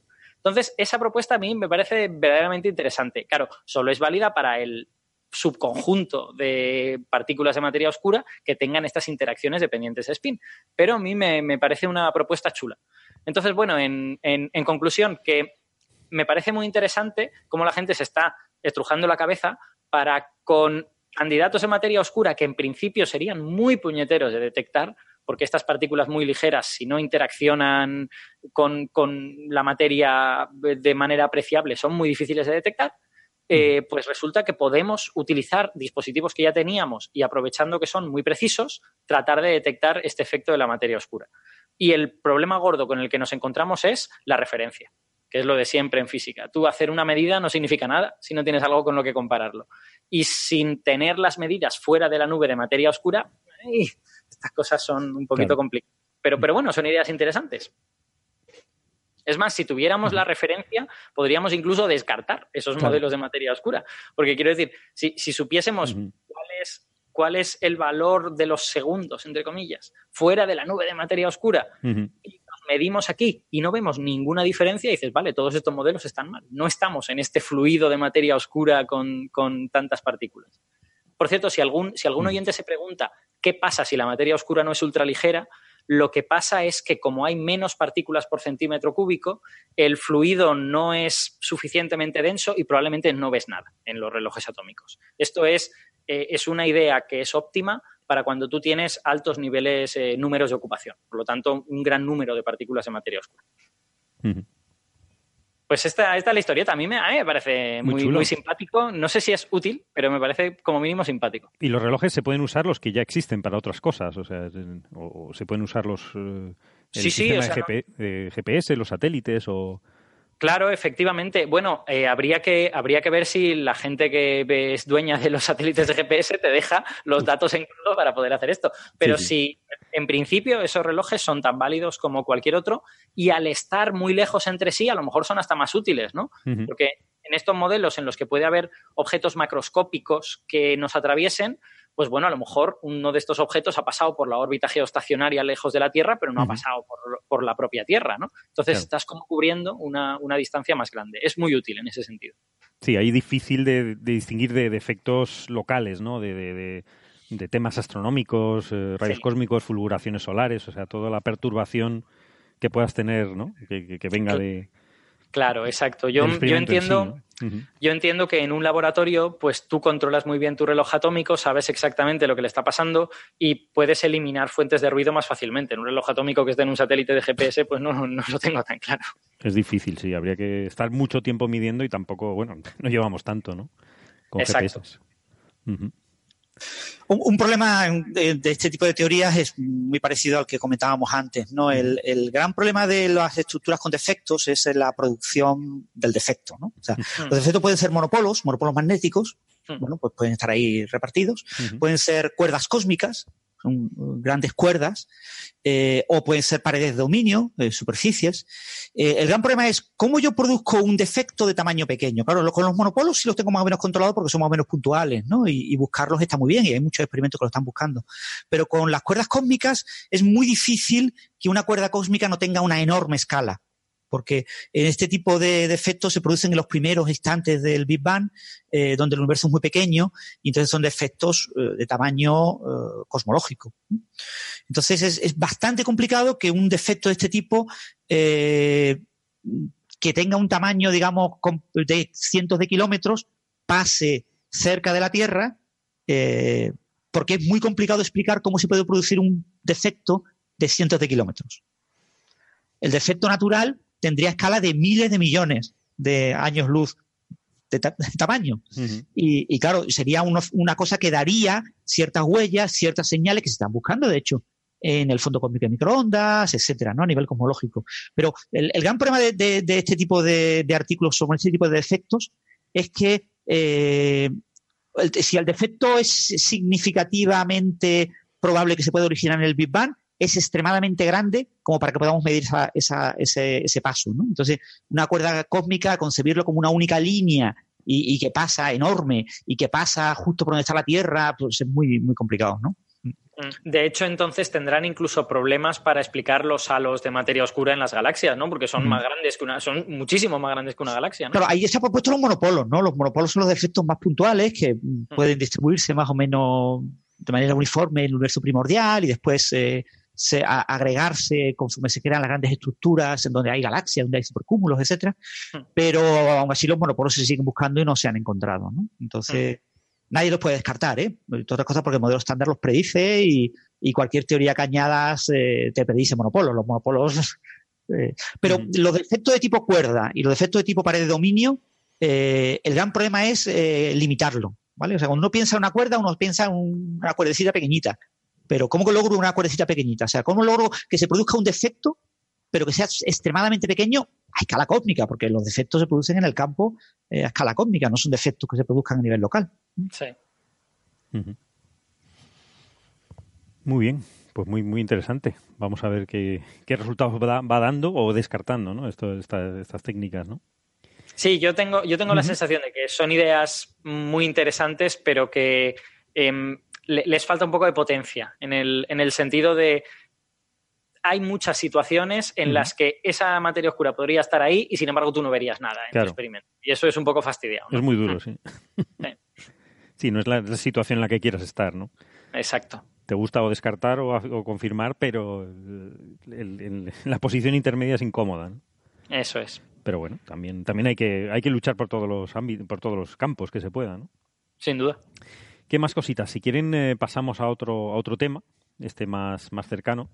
Y era sobre un, un artículo que estuvimos, eh, que pasó hace unas semanas, que nos pareció bastante interesante, que eh, salió en, en, los proceedings de la Academia Nacional de Ciencias, la PNAS, que es una, se titula Una cadena de montaje escalable para diseñar organismos reconfigurables.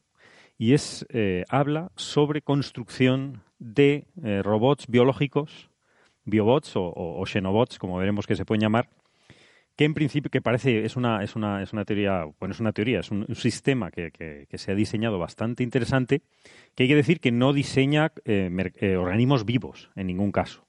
Eh, hay que también el, otro gran coffee breaker que es Ignacio Crespo que también escribe artículos fantásticos también ha hablado de este tema ya hablaremos con él de este y muchos más eh, pero efectivamente hay que resaltar que esto no, no están vivos, es decir, eh, y eso es un, eso es un, eh, es una ventaja. Es decir, están controlados, no son cosas que vivas, por supuesto, pero sí se ha hecho ah, en base a tejidos vivos, que, están hechos de células que, tienen vida, ¿no? Pero que, en fin, no, genera organismos que puedan interaccionar con, interaccionan con el medio, pero no pueden alimentarse, no se reproducen. Es decir, en sí el organismo no está vivo, ¿no? Es, no es nada, no es simplemente que se, que se estaba sacando un poquito de, quicio en los medios de comunicación, dejarlo claro. Aún así, eh, sigue siendo bastante interesante. Si quieren lo, lo vemos un poquito.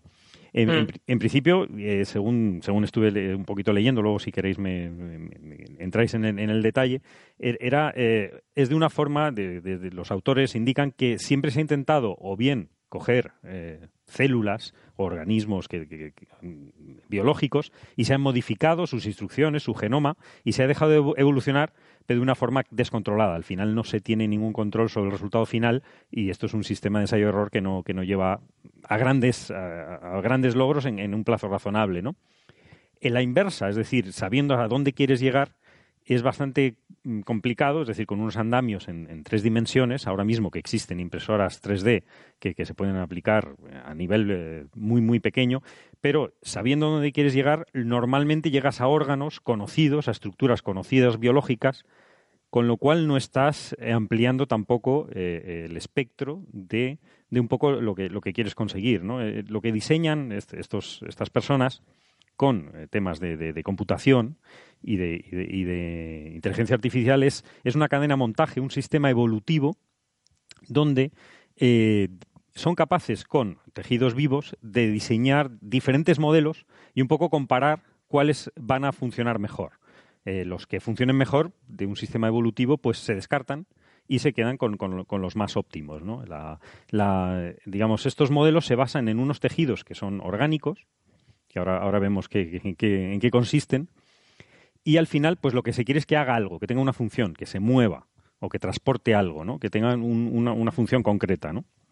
Entonces, eh, el resultado son, no son seres vivos, evidentemente son una especie de biobots o, organismos basados en células, simplemente lo están, están realizando autómatas si se quiere, pero con los materiales no son inertes, son, eh, son, son materiales biológicos que tienen la ventaja de que se pueden autorreparar, por ejemplo entonces eh, tienen y que se pueden adaptar a unos medios muchísimo más interesantes que, los, los, materiales inertes, como pueden ser las aplicaciones son un poquito ciencia ficción, también hay que decirlo, también lo, indica Ignacio muy bien en su, en su artículo, pero es prometedor ¿no? el, sistema. ¿no? En principio eh, van combinando células, en este caso son, son, son unas células de unos embriones de, de, una, de un tipo de rana, en este caso eh, se, llama Xenopus laevis, una rana, rana de uñas africana, por eso lo estábamos hablando de xenobots, eh, que se, incuban y, se moldean con,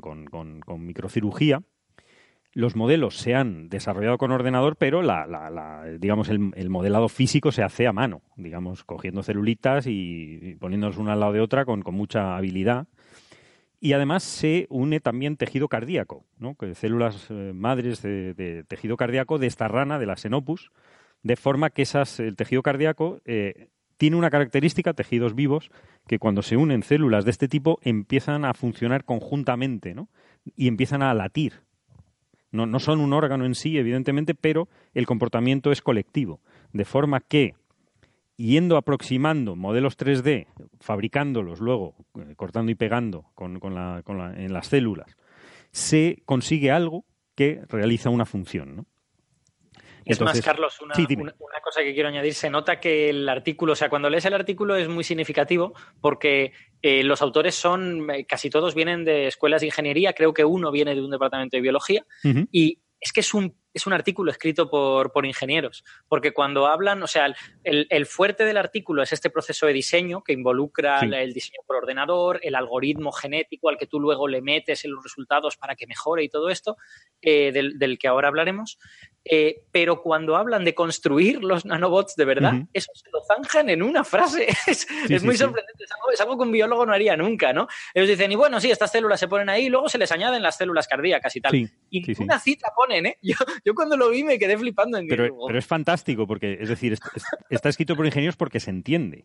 Es decir, se entiende de, de, forma fantástica, yo lo entiendo perfectamente. Es decir, que, que es un, es un la, la, la, escritura del concepto está está perfecta. Es decir, se, nota que, saben explicar ¿no? el, proceso, ¿no?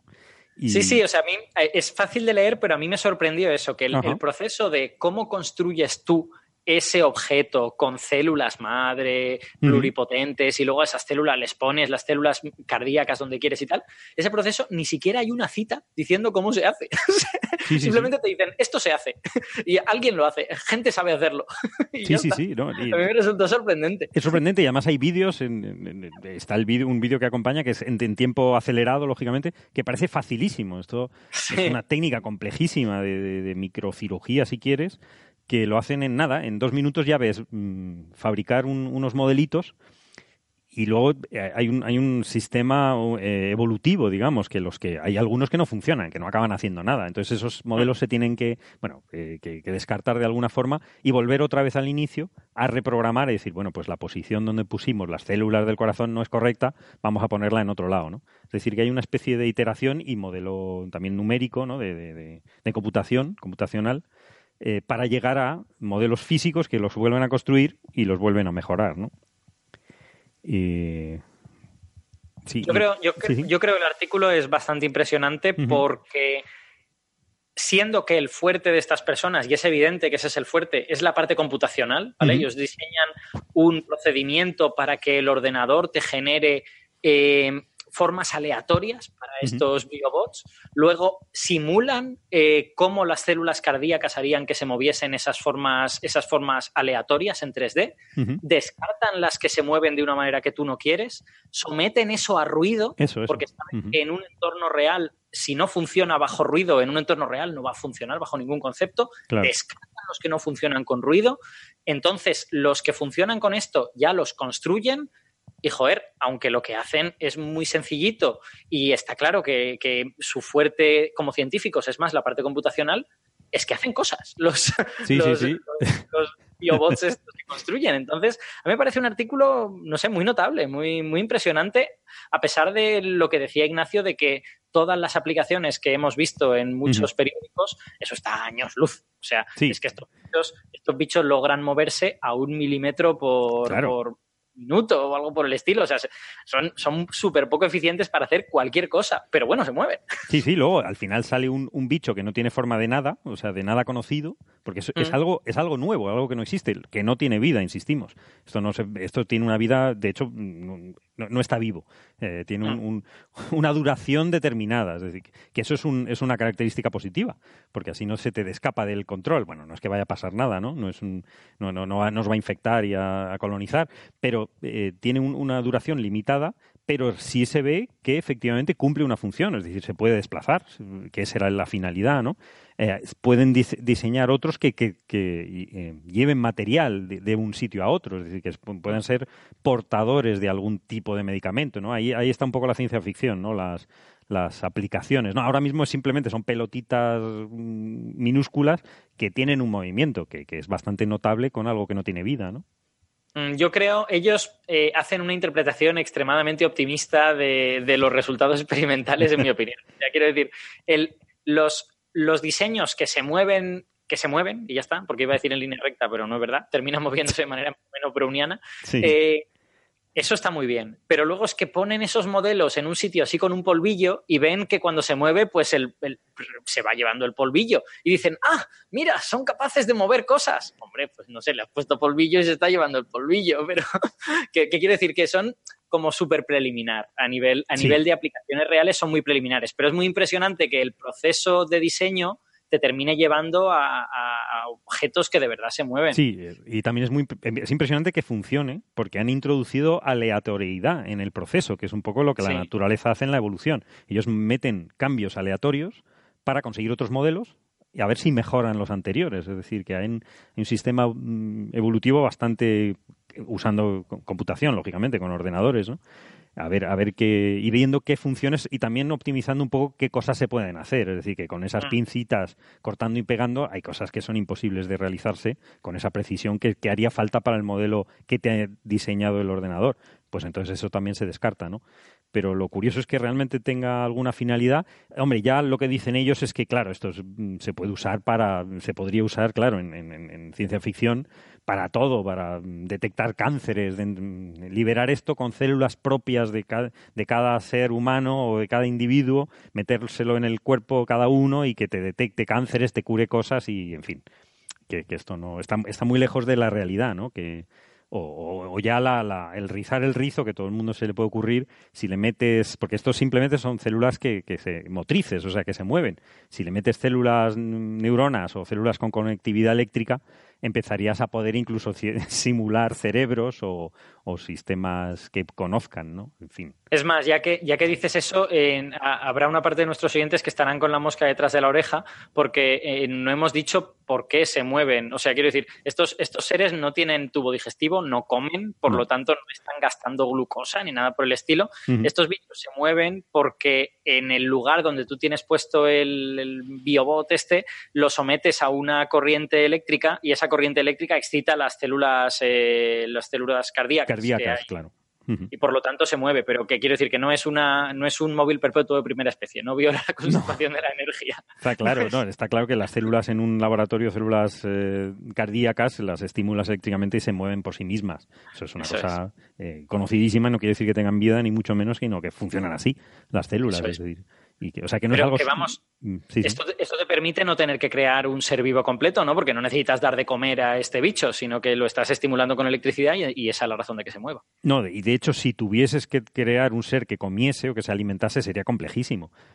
implementar un sistema digestivo a, esa escala eh, te reventaría por todos sitios. Es decir, eh, no, sabrías, no sabrías hacerlo. No sabrías hacerlo, no sabrías diseñar órganos ya eh, con funciones específicas, porque ya eso, esos son órdenes de magnitud un poco, un poco superiores, pero bueno, es, simplemente el, experimento es muy interesante y el resultado también, ¿no?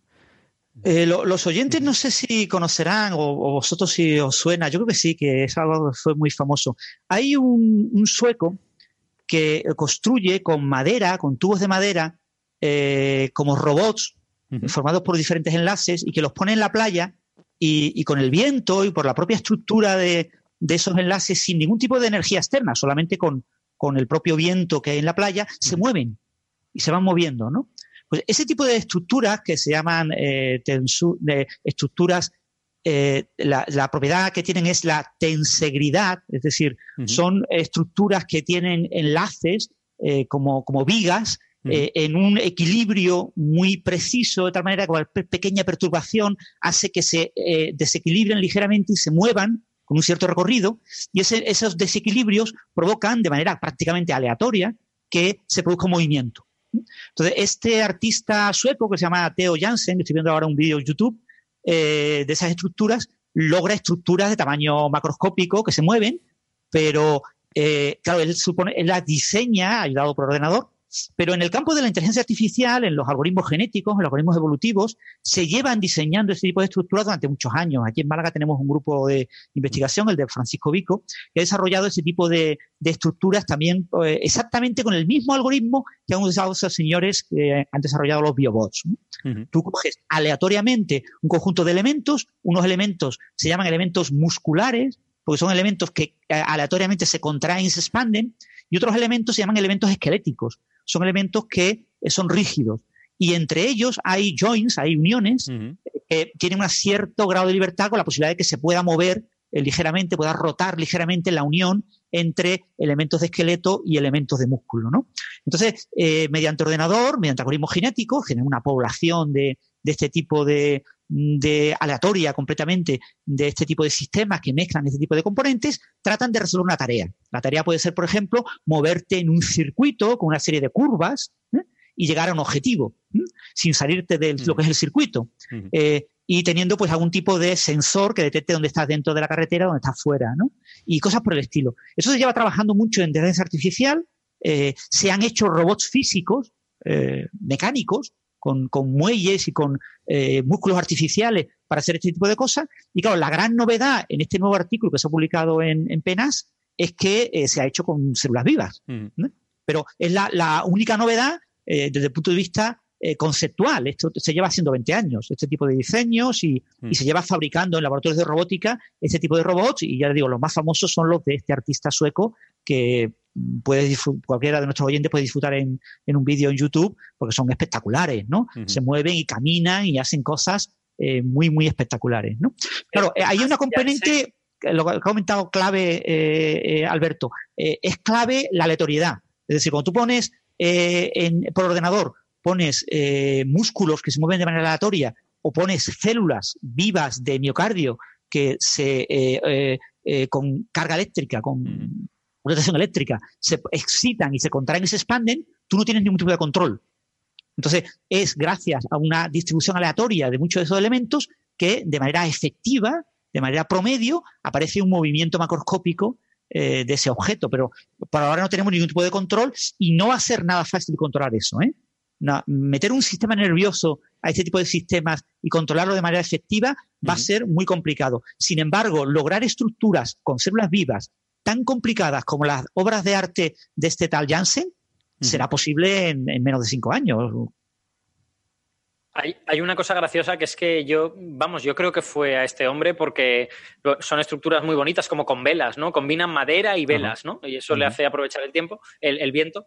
Eh, y este hombre, en una entrevista que daba en el documental que yo vi, decía, yo aspiro a dejar hechos suficientes como para que cuando yo me muera vayan evolucionando, ¿no? Y se junten y formen otros nuevos. Claro que yo es un poco una locura, pero... pero Ahí hay alguna sustancia estimulante porque no, hay causa y efecto, o sea, que, que ya se vayan a reproducir y, sean felices esos aparatos ya. Esa idea, esa idea era totalmente loca, pero joder, le funcionaban tan bien las cosas que el tío había llegado incluso a creerse que podía llegar a hacer algo así, lo cual me parece muy gracioso. Ah, vale, vale. Pues muy bien. Pero bueno, ese tipo de cosas las tienes que programar. Quiero decir que en, las programaciones por ordenador de ese tipo de cosas, mm. eh, con programación evolutiva, etcétera, tú puedes programar la posibilidad de que se unan diferentes artefactos y monten un artefacto más complicado para extender el número de funcionalidades. ¿no? Eh, no sé si conocéis en robótica lo que son los robots insecto. Son robots muy pequeñitos.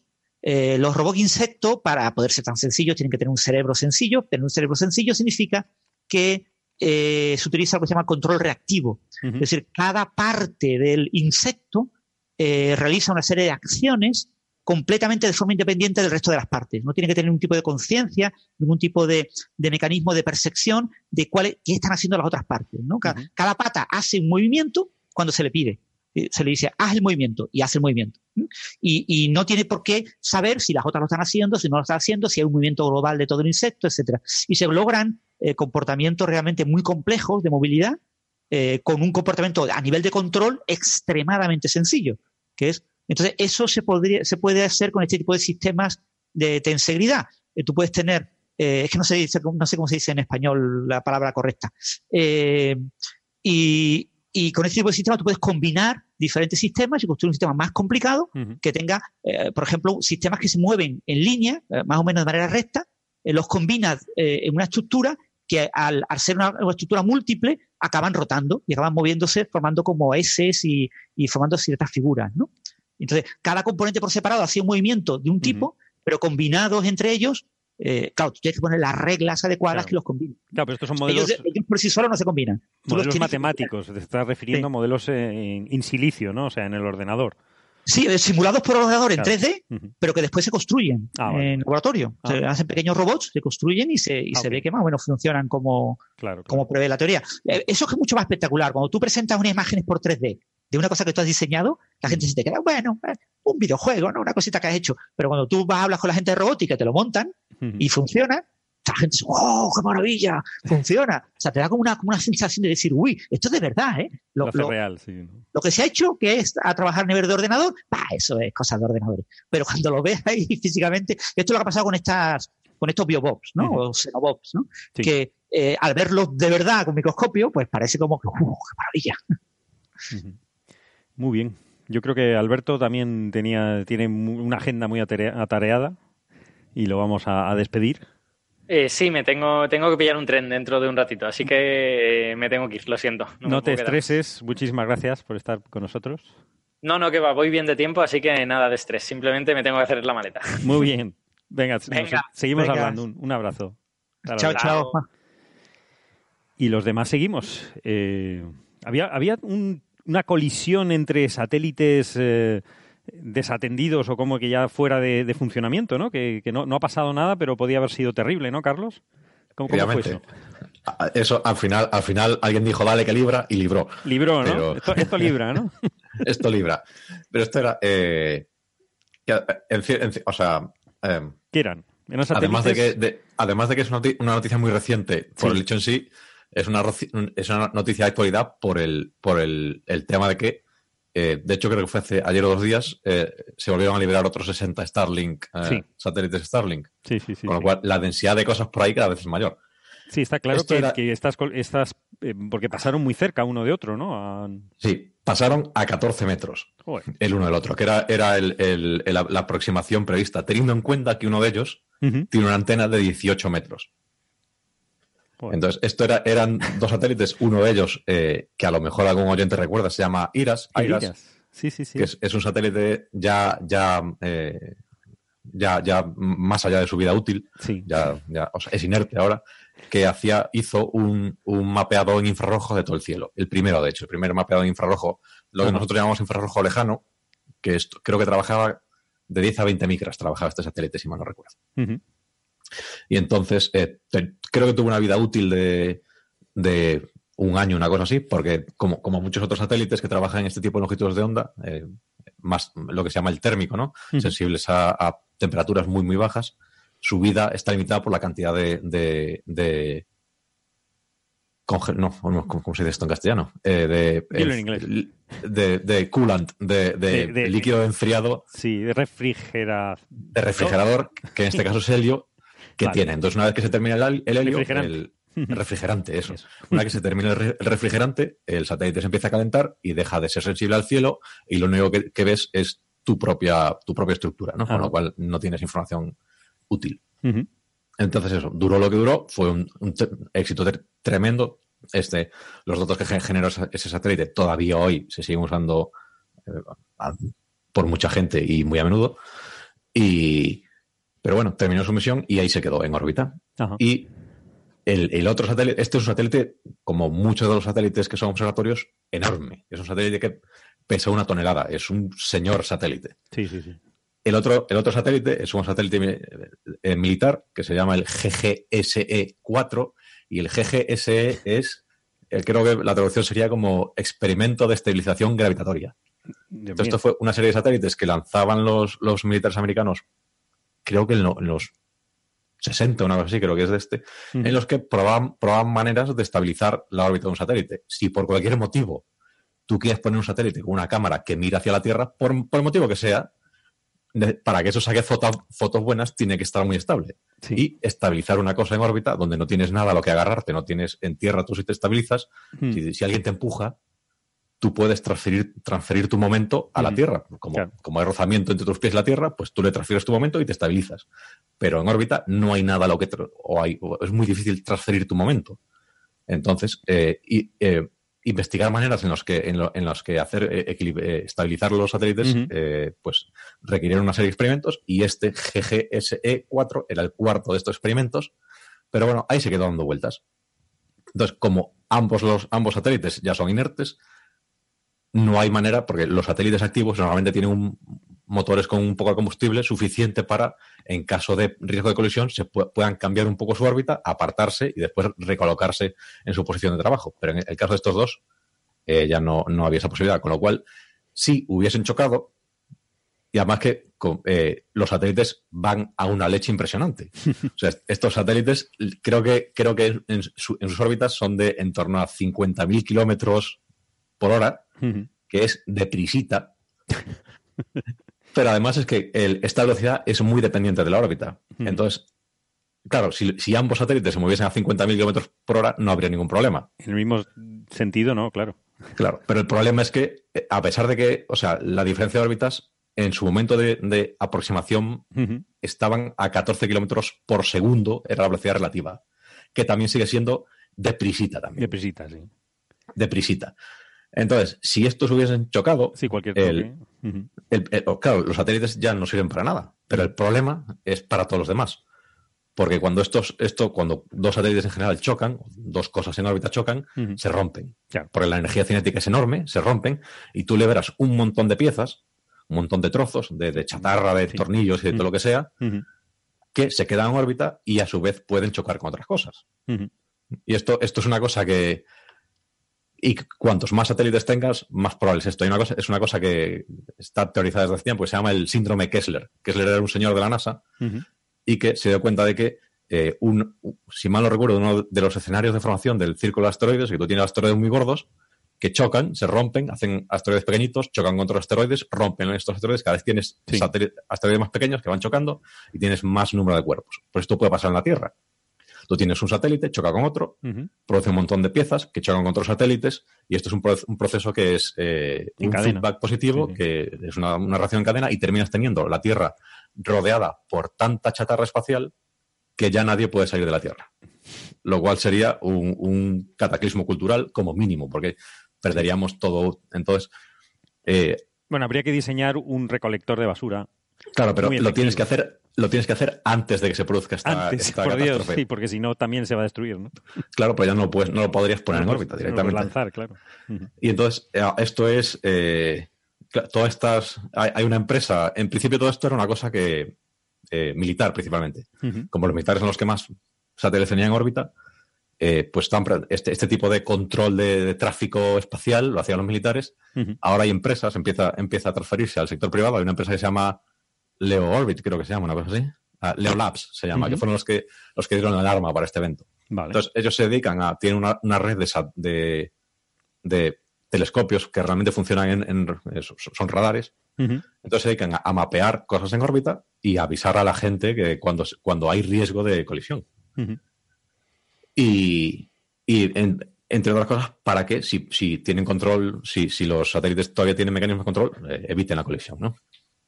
Que, por ejemplo, esto, esto le pasó a, a, Starlink, a Elon Musk, le pasó hace, hace un tiempo, que él decía que no, sus satélites tienen allí un sistema que ellos solo ya controlan, pero aquello no funcionó y también, también vamos, le rayaron un satélite, ¿no?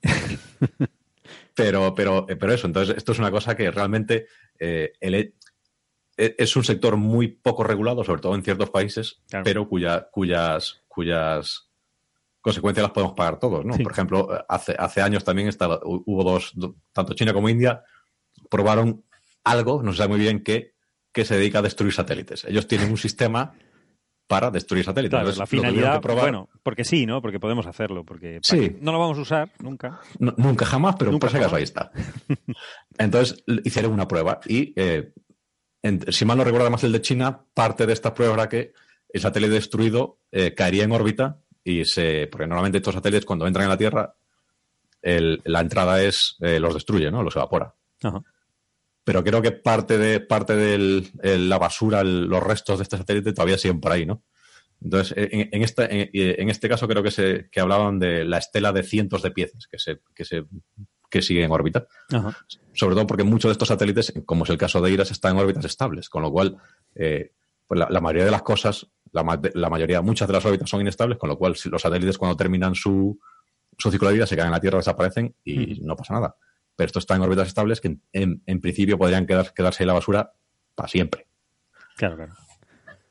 Y, bueno, no ha pasado nada, pero es que con, la, lo que tú dices, ¿no? Las constelaciones de Starlink y todas las demás megaconstelaciones de satélites que van a, van a ser lanzados y despegados, no solo el peligro de, y el, el, problema cultural de no ver el cielo y el problema para los astrónomos profesionales, sino que encima este, este efecto pues eh, es difícil evitar que vaya a pasar, ¿no? porque estadísticamente... Además que yo creo que hay, hay eh, a, Elon, Musk, Elon Musk da a veces la impresión de que a él con que los satélites tengan el seguro a terceros ya le llega. Sí, sí. Pero no, no, o sea, esto es, esto es, una cosa realmente seria y, es un, una actividad muy poco regulada y en, cierto modo porque es, muy difícil regularlo en el sentido de que estas son empresas con un ámbito de operación nacional y las órbitas son, son, deberían estar gestionadas a nivel mundial, ¿no? Sí, y yo creo que hay una, una, interacción muy mala entre los dos sectores, ¿no?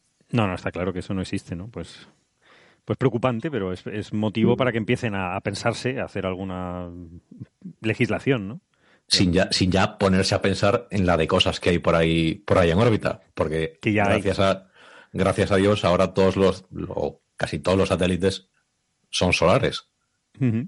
Pero en su día eh, muchos de ellos eran con motores nucleares. Entonces hay, una cantidad, hay una cantidad de material radiactivo por ahí en órbita que, que, es mejor no pensar. Sí, es un poquito preocupante, pero vamos, eh, al final acabarán reentrando y quemándose en la atmósfera y cayendo al mar. Claro, eso, eso, eso, pero por ejemplo hay, hay un, ahora no recuerdo cuál es el caso, pero en Canadá en los 70 creo que ya tuvieron un susto con un satélite ruso, si mal no recuerdo, que cayó con su pila nuclear en, territorio canadiense. Lo que pasa es que con la suerte de Canadá es un país con una densidad de población muy baja y cayó en, en, un descampado. Pero, pero vamos, en fin. Pero sí, sí, eh, algo habrá que hacer y luego diseñar el basurero espacial, está claro. O sea, y lanzarlo antes de, que pase nada de esto y para que pueda recoger un poco velas, ¿no? Que creo que ya lo están probando de todas formas. ¿no? Sí, hay, hay, hay, hay a, medida que esto se va transfiriendo a, la actividad privada, probablemente en algún momento sea rentable que pagarle a alguien para que recoja estas cosas. Sí. Aún así, bueno, el, Héctor, ¿os acordáis, no? Del trabajo de Héctor de los exocinturones de Clark. Cinturones de Clark. Lo mismo, esto que está comentando Carlos ha pasado en otros planetas y, tienen ya un exocinturón de Clark, pero de basura, no de satélites activos, y podemos acabar detectando esas señales, esas tecnoseñales eh, gracias a esa basura. Vamos a ver, no sé si gracias o a, pesar de, ¿no? Pero sí, sí. Eh, es, interesante el, planteamiento, ¿no? Lo único que los, claro, los podremos detectar cuando no existan las civilizaciones, ¿no? O sea, estará la basura, pero debajo no habrá nada. Pero bueno, eh, detectar ruinas alienígenas ya sería la bomba, ¿no? Por otro lado, la profesión de chatarrero espacial va a ser una cosa con futuro. Ir allí con tu furgonetilla recogiendo tus, tus satélites. Hombre, encanto tiene, desde luego.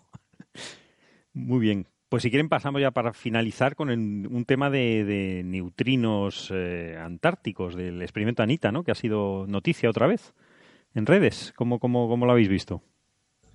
Sí, ha vuelto a popularizarse este asunto. La verdad es que ha habido un nuevo artículo de Ice Cube eh, sobre descartando. Bueno, contamos un poco la historia, ¿no? contamos la, eh, lo que pasó. Bien, eh, Anita es un, básicamente es un experimento para detectar materia, perdón, rayos cósmicos, rayos cósmicos que inciden en el hielo de la Antártida y por un proceso físico un poco complicado producen una onda de radio, ¿vale? O sea, eh, en general, eh, detectores, por ejemplo, de neutrinos como IceCube eh, detectan pues neutrinos que, que, choquen contra el hielo de la Antártida y al chocar con un nucleón, con un átomo de, del hielo, mm. producen una partícula cargada, un muón, y esa partícula cargada pues produce una, una cadena, un chorro de, de, de luz que es lo que se detecta, eh, básicamente es radiación Cherenkov, ¿no? O sea, eh, choca, esa partícula cargada va más rápido que la velocidad de la luz en el hielo y produce un, cono de luz azul, entre comillas, eh, que es detectado por IceCube. bueno, algo parecido ocurre con, con, otros rayos cósmicos, lo que pasa es que tú puedes detectar no solo radiación visible, sino que también puedes detectar ondas de radio. Entonces, en ese, en, ese choque, en esa producción también se producen ondas de radio y tú puedes poner un detector de ondas de radio que detecte eh, los productos de la colisión de rayos cósmicos con el hielo de la Antártida. o con, por supuesto, o con átomos de la atmósfera. Es decir, el rayo cósmico choca contra una molécula, un átomo eh, del aire eh, debajo del, detector y eso produce esas ondas de radio. Entonces, estos detectores se elevan con un globo sonda. Eh, normalmente tarda el experimento tarda como un mes, unos veintitantos días, 25, 30 días. Se eleva una instalación enorme porque son unos detectores, al ser de ondas de radio, son grandes pueden ser 8 metros de altura y un diámetro de unos 4 metros, y se, eh, con un globo sonda se elevan a la altura, una altura alta, 40 kilómetros de ese orden, eh, está durante varias semanas detectando estas ondas de radio y después se baja y se recopilan los datos y se analizan. ¿no? Entonces, eh, bueno, estos globos sonda están observando los rayos cósmicos de una manera diferente a eh, otros detectores de rayos cósmicos, pues puede ser el, los detectores, eh, por ejemplo, el Pierre Auger, que está en Argentina, eh, y bueno, el propio IceCube, etcétera, hay muchos detectores. Y bueno, Anita ha enviado cuatro veces, cuatro vuelos de su detector. El primero solo observó señales que se esperaban, pero el segundo vuelo detectó una señal anómala. Es una señal rara porque la manera en la que se detecta en Anita te permite, eh, usando la eh, diferencia entre una capa de detectores y otra capa de detectores, se detecta una cosa que se llama la polarización, el sentido de polarización de las ondas de radio. Y, lo que se logra, en general, tú eso te permite identificar que la señal que tú recibes viene de la atmósfera o del hielo, es decir, que tiene una distancia de 40 kilómetros, si es de la atmósfera, o del orden pues, de 100 kilómetros, eh, de ese orden, 200 kilómetros como mucho. ¿no? Entonces, eso te permite garantizar que tu señal es una buena señal, que es la señal que tú esperabas observar. Sin embargo, en Anita 2 se observó una señal anómala que parecía provenir de una distancia de unos 5.000 kilómetros. Eso es, eso es prácticamente el interior de la Tierra en el otro polo. Eh, pero claro, esa señal se consideró que era, bueno, esto es seguro que es un espurio y, no va a volver a pasar. En Anita 3 no se observó ninguna señal anómala, pero en Anita 4, eh, eh, perdón, estoy, equivocándome, fue en Anita 1 y en Anita 3. Se observó en Anita 1, se descartó como una cosa que no merecía la pena. En Anita 2 no se observó nada. En Anita 3 se volvió a observar una señal anómala. Y esta señal anómala en Anita 3 tenía una distancia estimada del detector de unos 7.000 kilómetros. 7.000 kilómetros con un error de unos 550 y pico eh, kilómetros. Entonces, 7.000 kilómetros significa que ocurrió justo en el otro lado completamente de la Tierra, en atmósfera probablemente, o incluso fuera de la atmósfera de la, de, en el otro polo. Claro, eso es prácticamente imposible. O sea, el proceso físico que explica la producción de estas señales en ondas de radio por la colisión de rayos cósmicos con atmósfera o hielo eh, impide explicar una señal que tenga una distancia de miles de kilómetros. Entonces, al haber observado dos señales anómalas, en Anita 1 y en Anita 3, eh, se publicó un artículo. Y ese artículo se publicó, por supuesto, con mucha cautela, diciendo, bueno, pues esto es eh, una cosa que no entendemos muy bien, puede que haya errores sistemáticos, puede que haya pasado algo, pero son los dos únicos eventos de una, barbaridad de eventos, porque esto recoge una cantidad enorme de rayos cósmicos, en los dos únicos anómalos y, no podemos decir mucho más. Explicaciones. Dentro del modelo estándar no hay ninguna explicación. ¿vale? dentro del modelo estándar se ha tratado de explicar esta señal por sus características y si la señal tiene más de unos mil y pico kilómetros, no se puede explicar con el modelo estándar. Entonces, se han surgido, pues obviamente, una enorme cantidad de físicos teóricos que han propuesto explicaciones exóticas, ¿no? materia oscura de todo tipo. Claro, pero esto sería para, para, en principio, detección de materia oscura. O sea, de, Bueno, el, eh, eh, eh, Anita lo que detecta son rayos cósmicos. Claro. Entonces, el, todos los rayos cósmicos no son de materia oscura. No, claro. pero, sí pueden, me permiten detectar materia oscura de manera indirecta. Claro. Es decir, hay rayos cósmicos de alta energía que podrían venir de la aniquilación de materia oscura. Eh, Pero sería el caso más exótico, o sea, es decir, como eso. Claro, sería un caso exótico, exactamente. Claro, es a eh, menos que eh, descartes todos los demás motivos, eso es, si mm. solo queda ese, pues a lo mejor puede ser ese. Claro, solo puede, ser eso. Pero este caso es un caso complejo porque esas señales, al tener la polaridad invertida, o sea, el, chequeo, el chequeo que se utiliza para comprobar que la señal sea buena, falla, tú ya eh, te pones tenso ante esa señal, pues lo mismo es una señal espuria, ¿no? Claro, claro, claro. Y, pero bueno, en cualquier caso, Anita 4, un sobrevuelo que es el último que han hecho, eh, pusieron un detector especial para garantizar de que eso no fuera un resultado espurio, pero no detectó ninguna señal anómala. Entonces, ahora a ver si lanzan Anita 5 o no lo lanzan y qué hacen. Eh, entonces ha habido mucho revuelo con eso, ¿no? Normal. siempre que hay algo raro, siempre que hay algo raro se potencia demasiado, quizá. Y a los teóricos les encanta. Los teóricos necesitan, es que los teóricos necesitamos señales, necesitamos algo, alguna, alguna señal divina de que está pasando algo y que, y que nos sirva de punto de partida. ha habido muchos modelos teóricos eh, para intentar explicar esto.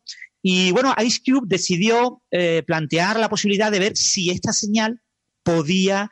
Eh, porque claro, la fuente natural de esta señal es la desintegración de un neutrino tau. Entonces, eh, los neutrinos tau también son detectables con IceCube. Entonces, se ha publicado ahora en enero eh, un, pues esto se publicó originalmente en 2018.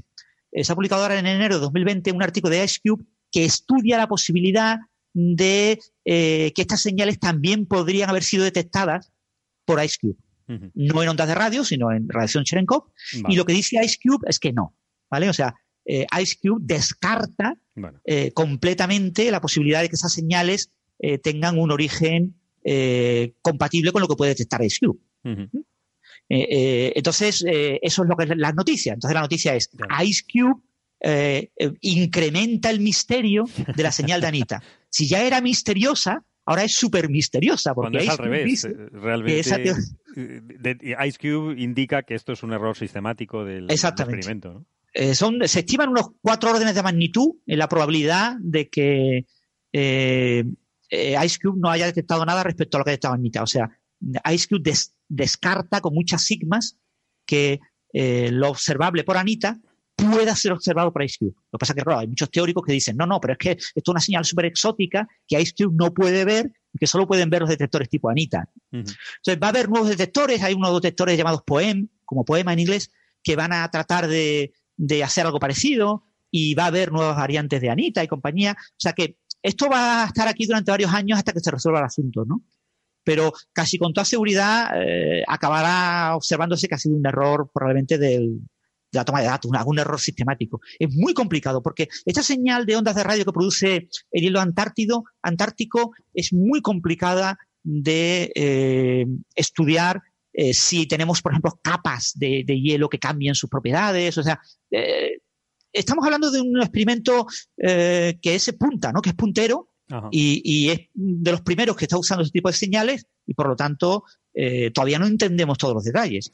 Cuando haya cinco o seis experimentos de este tipo, se conocerá infinitamente mejor eh, lo que esperamos detectar y probablemente entonces se entienda mejor. Esto, esto es lo mismo que pasó con Dama Libra, ¿no? Con, con la señal, la, la modulación anual de Dama Libra. Al ser un experimento único que utilizaba un detector de, partículas de materia oscura con un material único, eh, pues mm, eh, no podías ir en contra de eso, ¿no? Puedes decir, bueno, es que puede ser exótico, ¿vale? los demás las descartan. Todo el mundo dice que no existe. La partícula que tiene que tener esas propiedades no la vemos, luego no tiene que existir. Ah, pero es que esto es un material especial el único material que lo ve, los demás no lo ven. Y ahora tenemos Anaís, tenemos otros experimentos que están viendo, no están viendo esta señal. Son otros experimentos, pero que ha costado 20 años eh, eh, que se pusieran en marcha para, observar esa señal de dama libra. Y con este experimento lo, pasará lo mismo. En los próximos 5 o 10 años habrá nuevos experimentos que utilicen este tipo de señal eh, y que, bueno, este, este efecto podrán ver si realmente se descarta o no. Y ahora mismo lo único que podemos decir es eso, que casi seguro será un problema de análisis de datos y, que será una señal espuria. Vale, vale. Muy bien. Pero yo en esto soy muy crítica. la gente me critica mucho porque en esto siempre soy demasiado conservador, ¿no? Siempre lo, que vende en prensa es todo lo contrario. esto es una señal de una partícula oscura, una WIM, con una masa de 10 a 12 y un billón de gigaelectronvoltios, ¿no? Eh, pero lo más razonable es que no.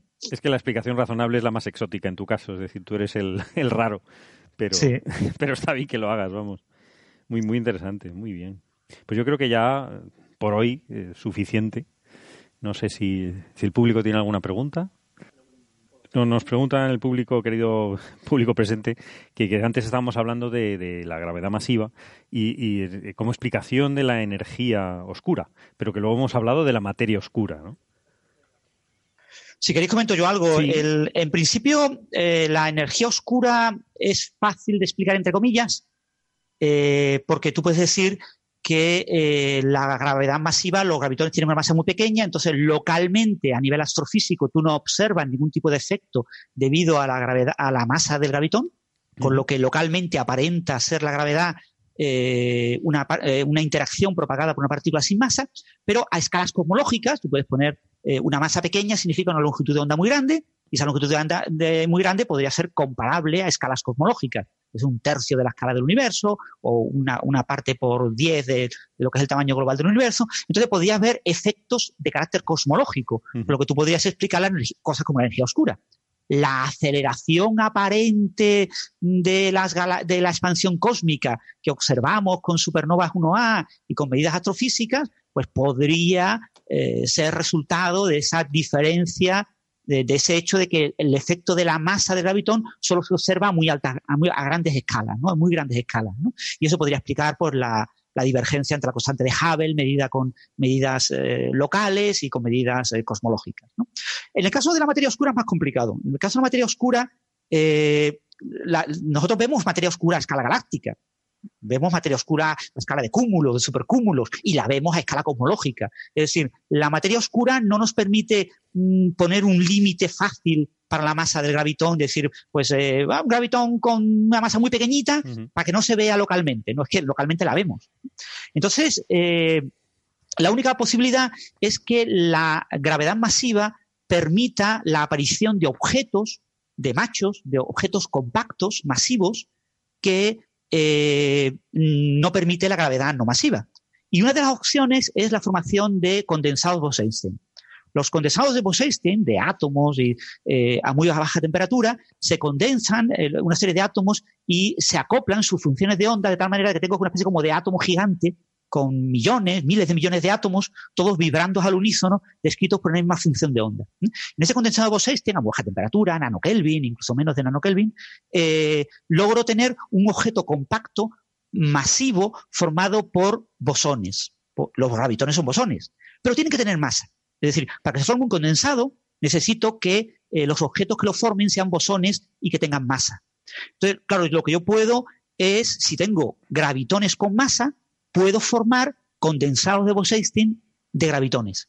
Entonces, los condensados de Bose-Einstein de gravitones se han propuesto como eh, uno de los posibles eh, modelos físicos de lo que llaman estrellas de bosones.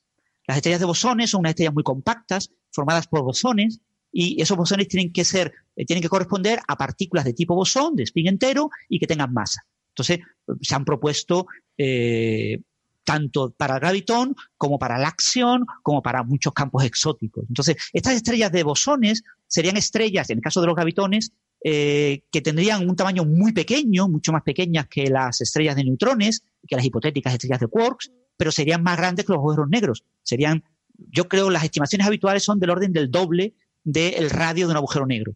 Entonces, no llegan a formar un agujero negro, son más compactas y se sostienen solamente por la propia interacción gravitacional y, porque esos gravitones están, eh, tienen masa y están condensados. Entonces, podría explicarse la materia oscura como formada por objetos compactos que en lugar de ser agujeros negros primordiales, serían eh, estrellas de gravitones. Entonces, eso sería una opción de explicar mediante materia oscura. Pero en general esto es bastante complicado, es bastante exótico y, no está muy claro la estabilidad de este tipo de objetos, por ejemplo, no se, no se conoce. Eh, ignoramos muchas propiedades de la gravedad como para proponer estos objetos de manera firme, pero ha habido gente que lo ha propuesto. Otra manera no se me ocurre de explicar la materia oscura con, una gravedad con masa.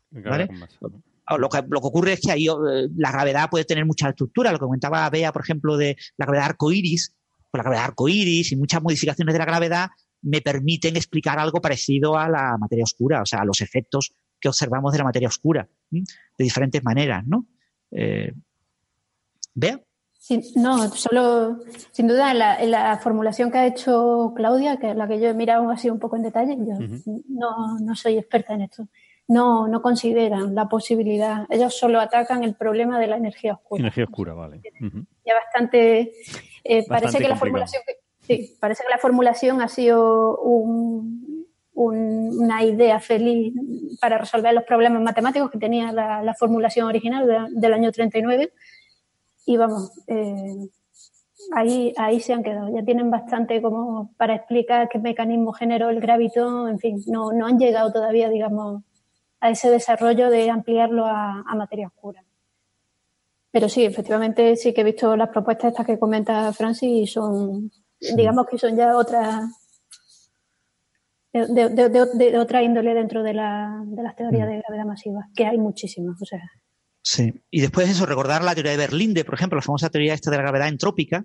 En las últimas versiones de la teoría de Berlinde, eh, de gravedad entrópica, él asumía que existía la energía oscura, ponía la gravedad es debida a una fuerza entrópica mm, debido a ciertos, ciertos grados de libertad que tiene el espacio-tiempo de manera cuántica, se produce una especie de, de variaciones de la entropía. La entropía no es constante en las regiones vacías del espacio-tiempo, sino que fluctúa y esas fluctuaciones genera pues una, una interacción eh, efectiva que observamos como gravedad. lo que llamamos gravedad es resultado de, la entropía de esos grados de libertad del propio espacio-tiempo. Entonces, lo que propone eh, Berlín de su primer artículo después lo mejora añadiendo la posibilidad de que exista la energía, la energía oscura. Dice, yo no explico la energía oscura, la energía oscura existe. Ahora, ¿cómo reacciona esa energía oscura con mi gravedad entrópica y la materia? Pues la materia, cuando ve la gravedad entrópica a su alrededor, si además ve energía oscura, aparece una fuerza de reacción adicional. Entonces, la materia no se comporta con la masa que tiene, sino que se comporta con una masa adicional, como si la materia eh, tuviera más masa de la que tiene. Y esa masa adicional él la ajusta para que sea la eh, materia oscura. Entonces él dice, en realidad solo existe la materia ordinaria y la energía oscura, y la materia oscura es resultado de la interacción mediada por la gravedad entrópica entre la materia ordinaria y la energía oscura. Pero así hay muchísimas propuestas, ¿eh? propuestas exóticas, hay todas las habidas y las por haber. Aquí, aquí, también hacer una, simplemente para, para, quienes escuchan, que cuando hemos hablado, cuando yo he hablado de la teoría esta de, de Claudia, la masa, la masa del gravitón que propone no es el cuánto. Eh, o sea, no hace referencia a la gravedad cuántica. Estamos hablando de una propuesta para resolver el problema de la energía oscura cosmológica. No tiene nada que ver con la gravedad cuántica. Simplemente por una puntualización, porque en, este, en estas teorías de gravedad modificada, unas se mueven a escalas cosmológicas y asumen unas cosas, otras a escalas, digamos, cuánticas o sea, barren todo el espectro ¿no? de alta energía, baja energía, ¿no? Y, bueno, es un poco, si se interesa a alguien por alguna teoría, que mire los supuestos y la, eh, que, mezclan, suelen mezclarse el lenguaje cuando, eso, por ejemplo, la de Claudia no hace referencia a, la gravedad cuántica, ¿no? gravedad cosmológica. Simplemente esto por puntualizar, porque he visto, yo misma eh, llegaba a confundirme y es simplemente por esto, por, por cuestiones de, lenguaje, simplemente contextualizar cada una de las teorías de gravedad. Sí. A, nivel de gravedad cuántica, la gravedad masiva tiene más problemas todavía que la gravedad sin masa. O sea, a nivel de, un lazo mm. ya es completamente sin sentido. Eh, no, sabemos renormalizarla, no sabemos. O sea, todos los infinitos que aparecen en la gravedad, eh, la versión cuántica de la gravedad de Einstein con gravitón sin masa, mm. en el caso de la gravedad masiva, empeoran todavía más. Entonces, todo empeora y todo se complica mucho más. Eh, efectivamente, por eso es una solución cosmológica. Así se ventilan los problemas, los problemas de, las escalas pequeñas, de, la alta energía. Muy bien, entendido. Perfecto. Pues oiga, pues muchísimas gracias por estar aquí, gracias al público presente y nos vemos eh, la semana siguiente con más temas de actualidad y de interés. Un abrazo, hasta luego. Un abrazo, chao, chao.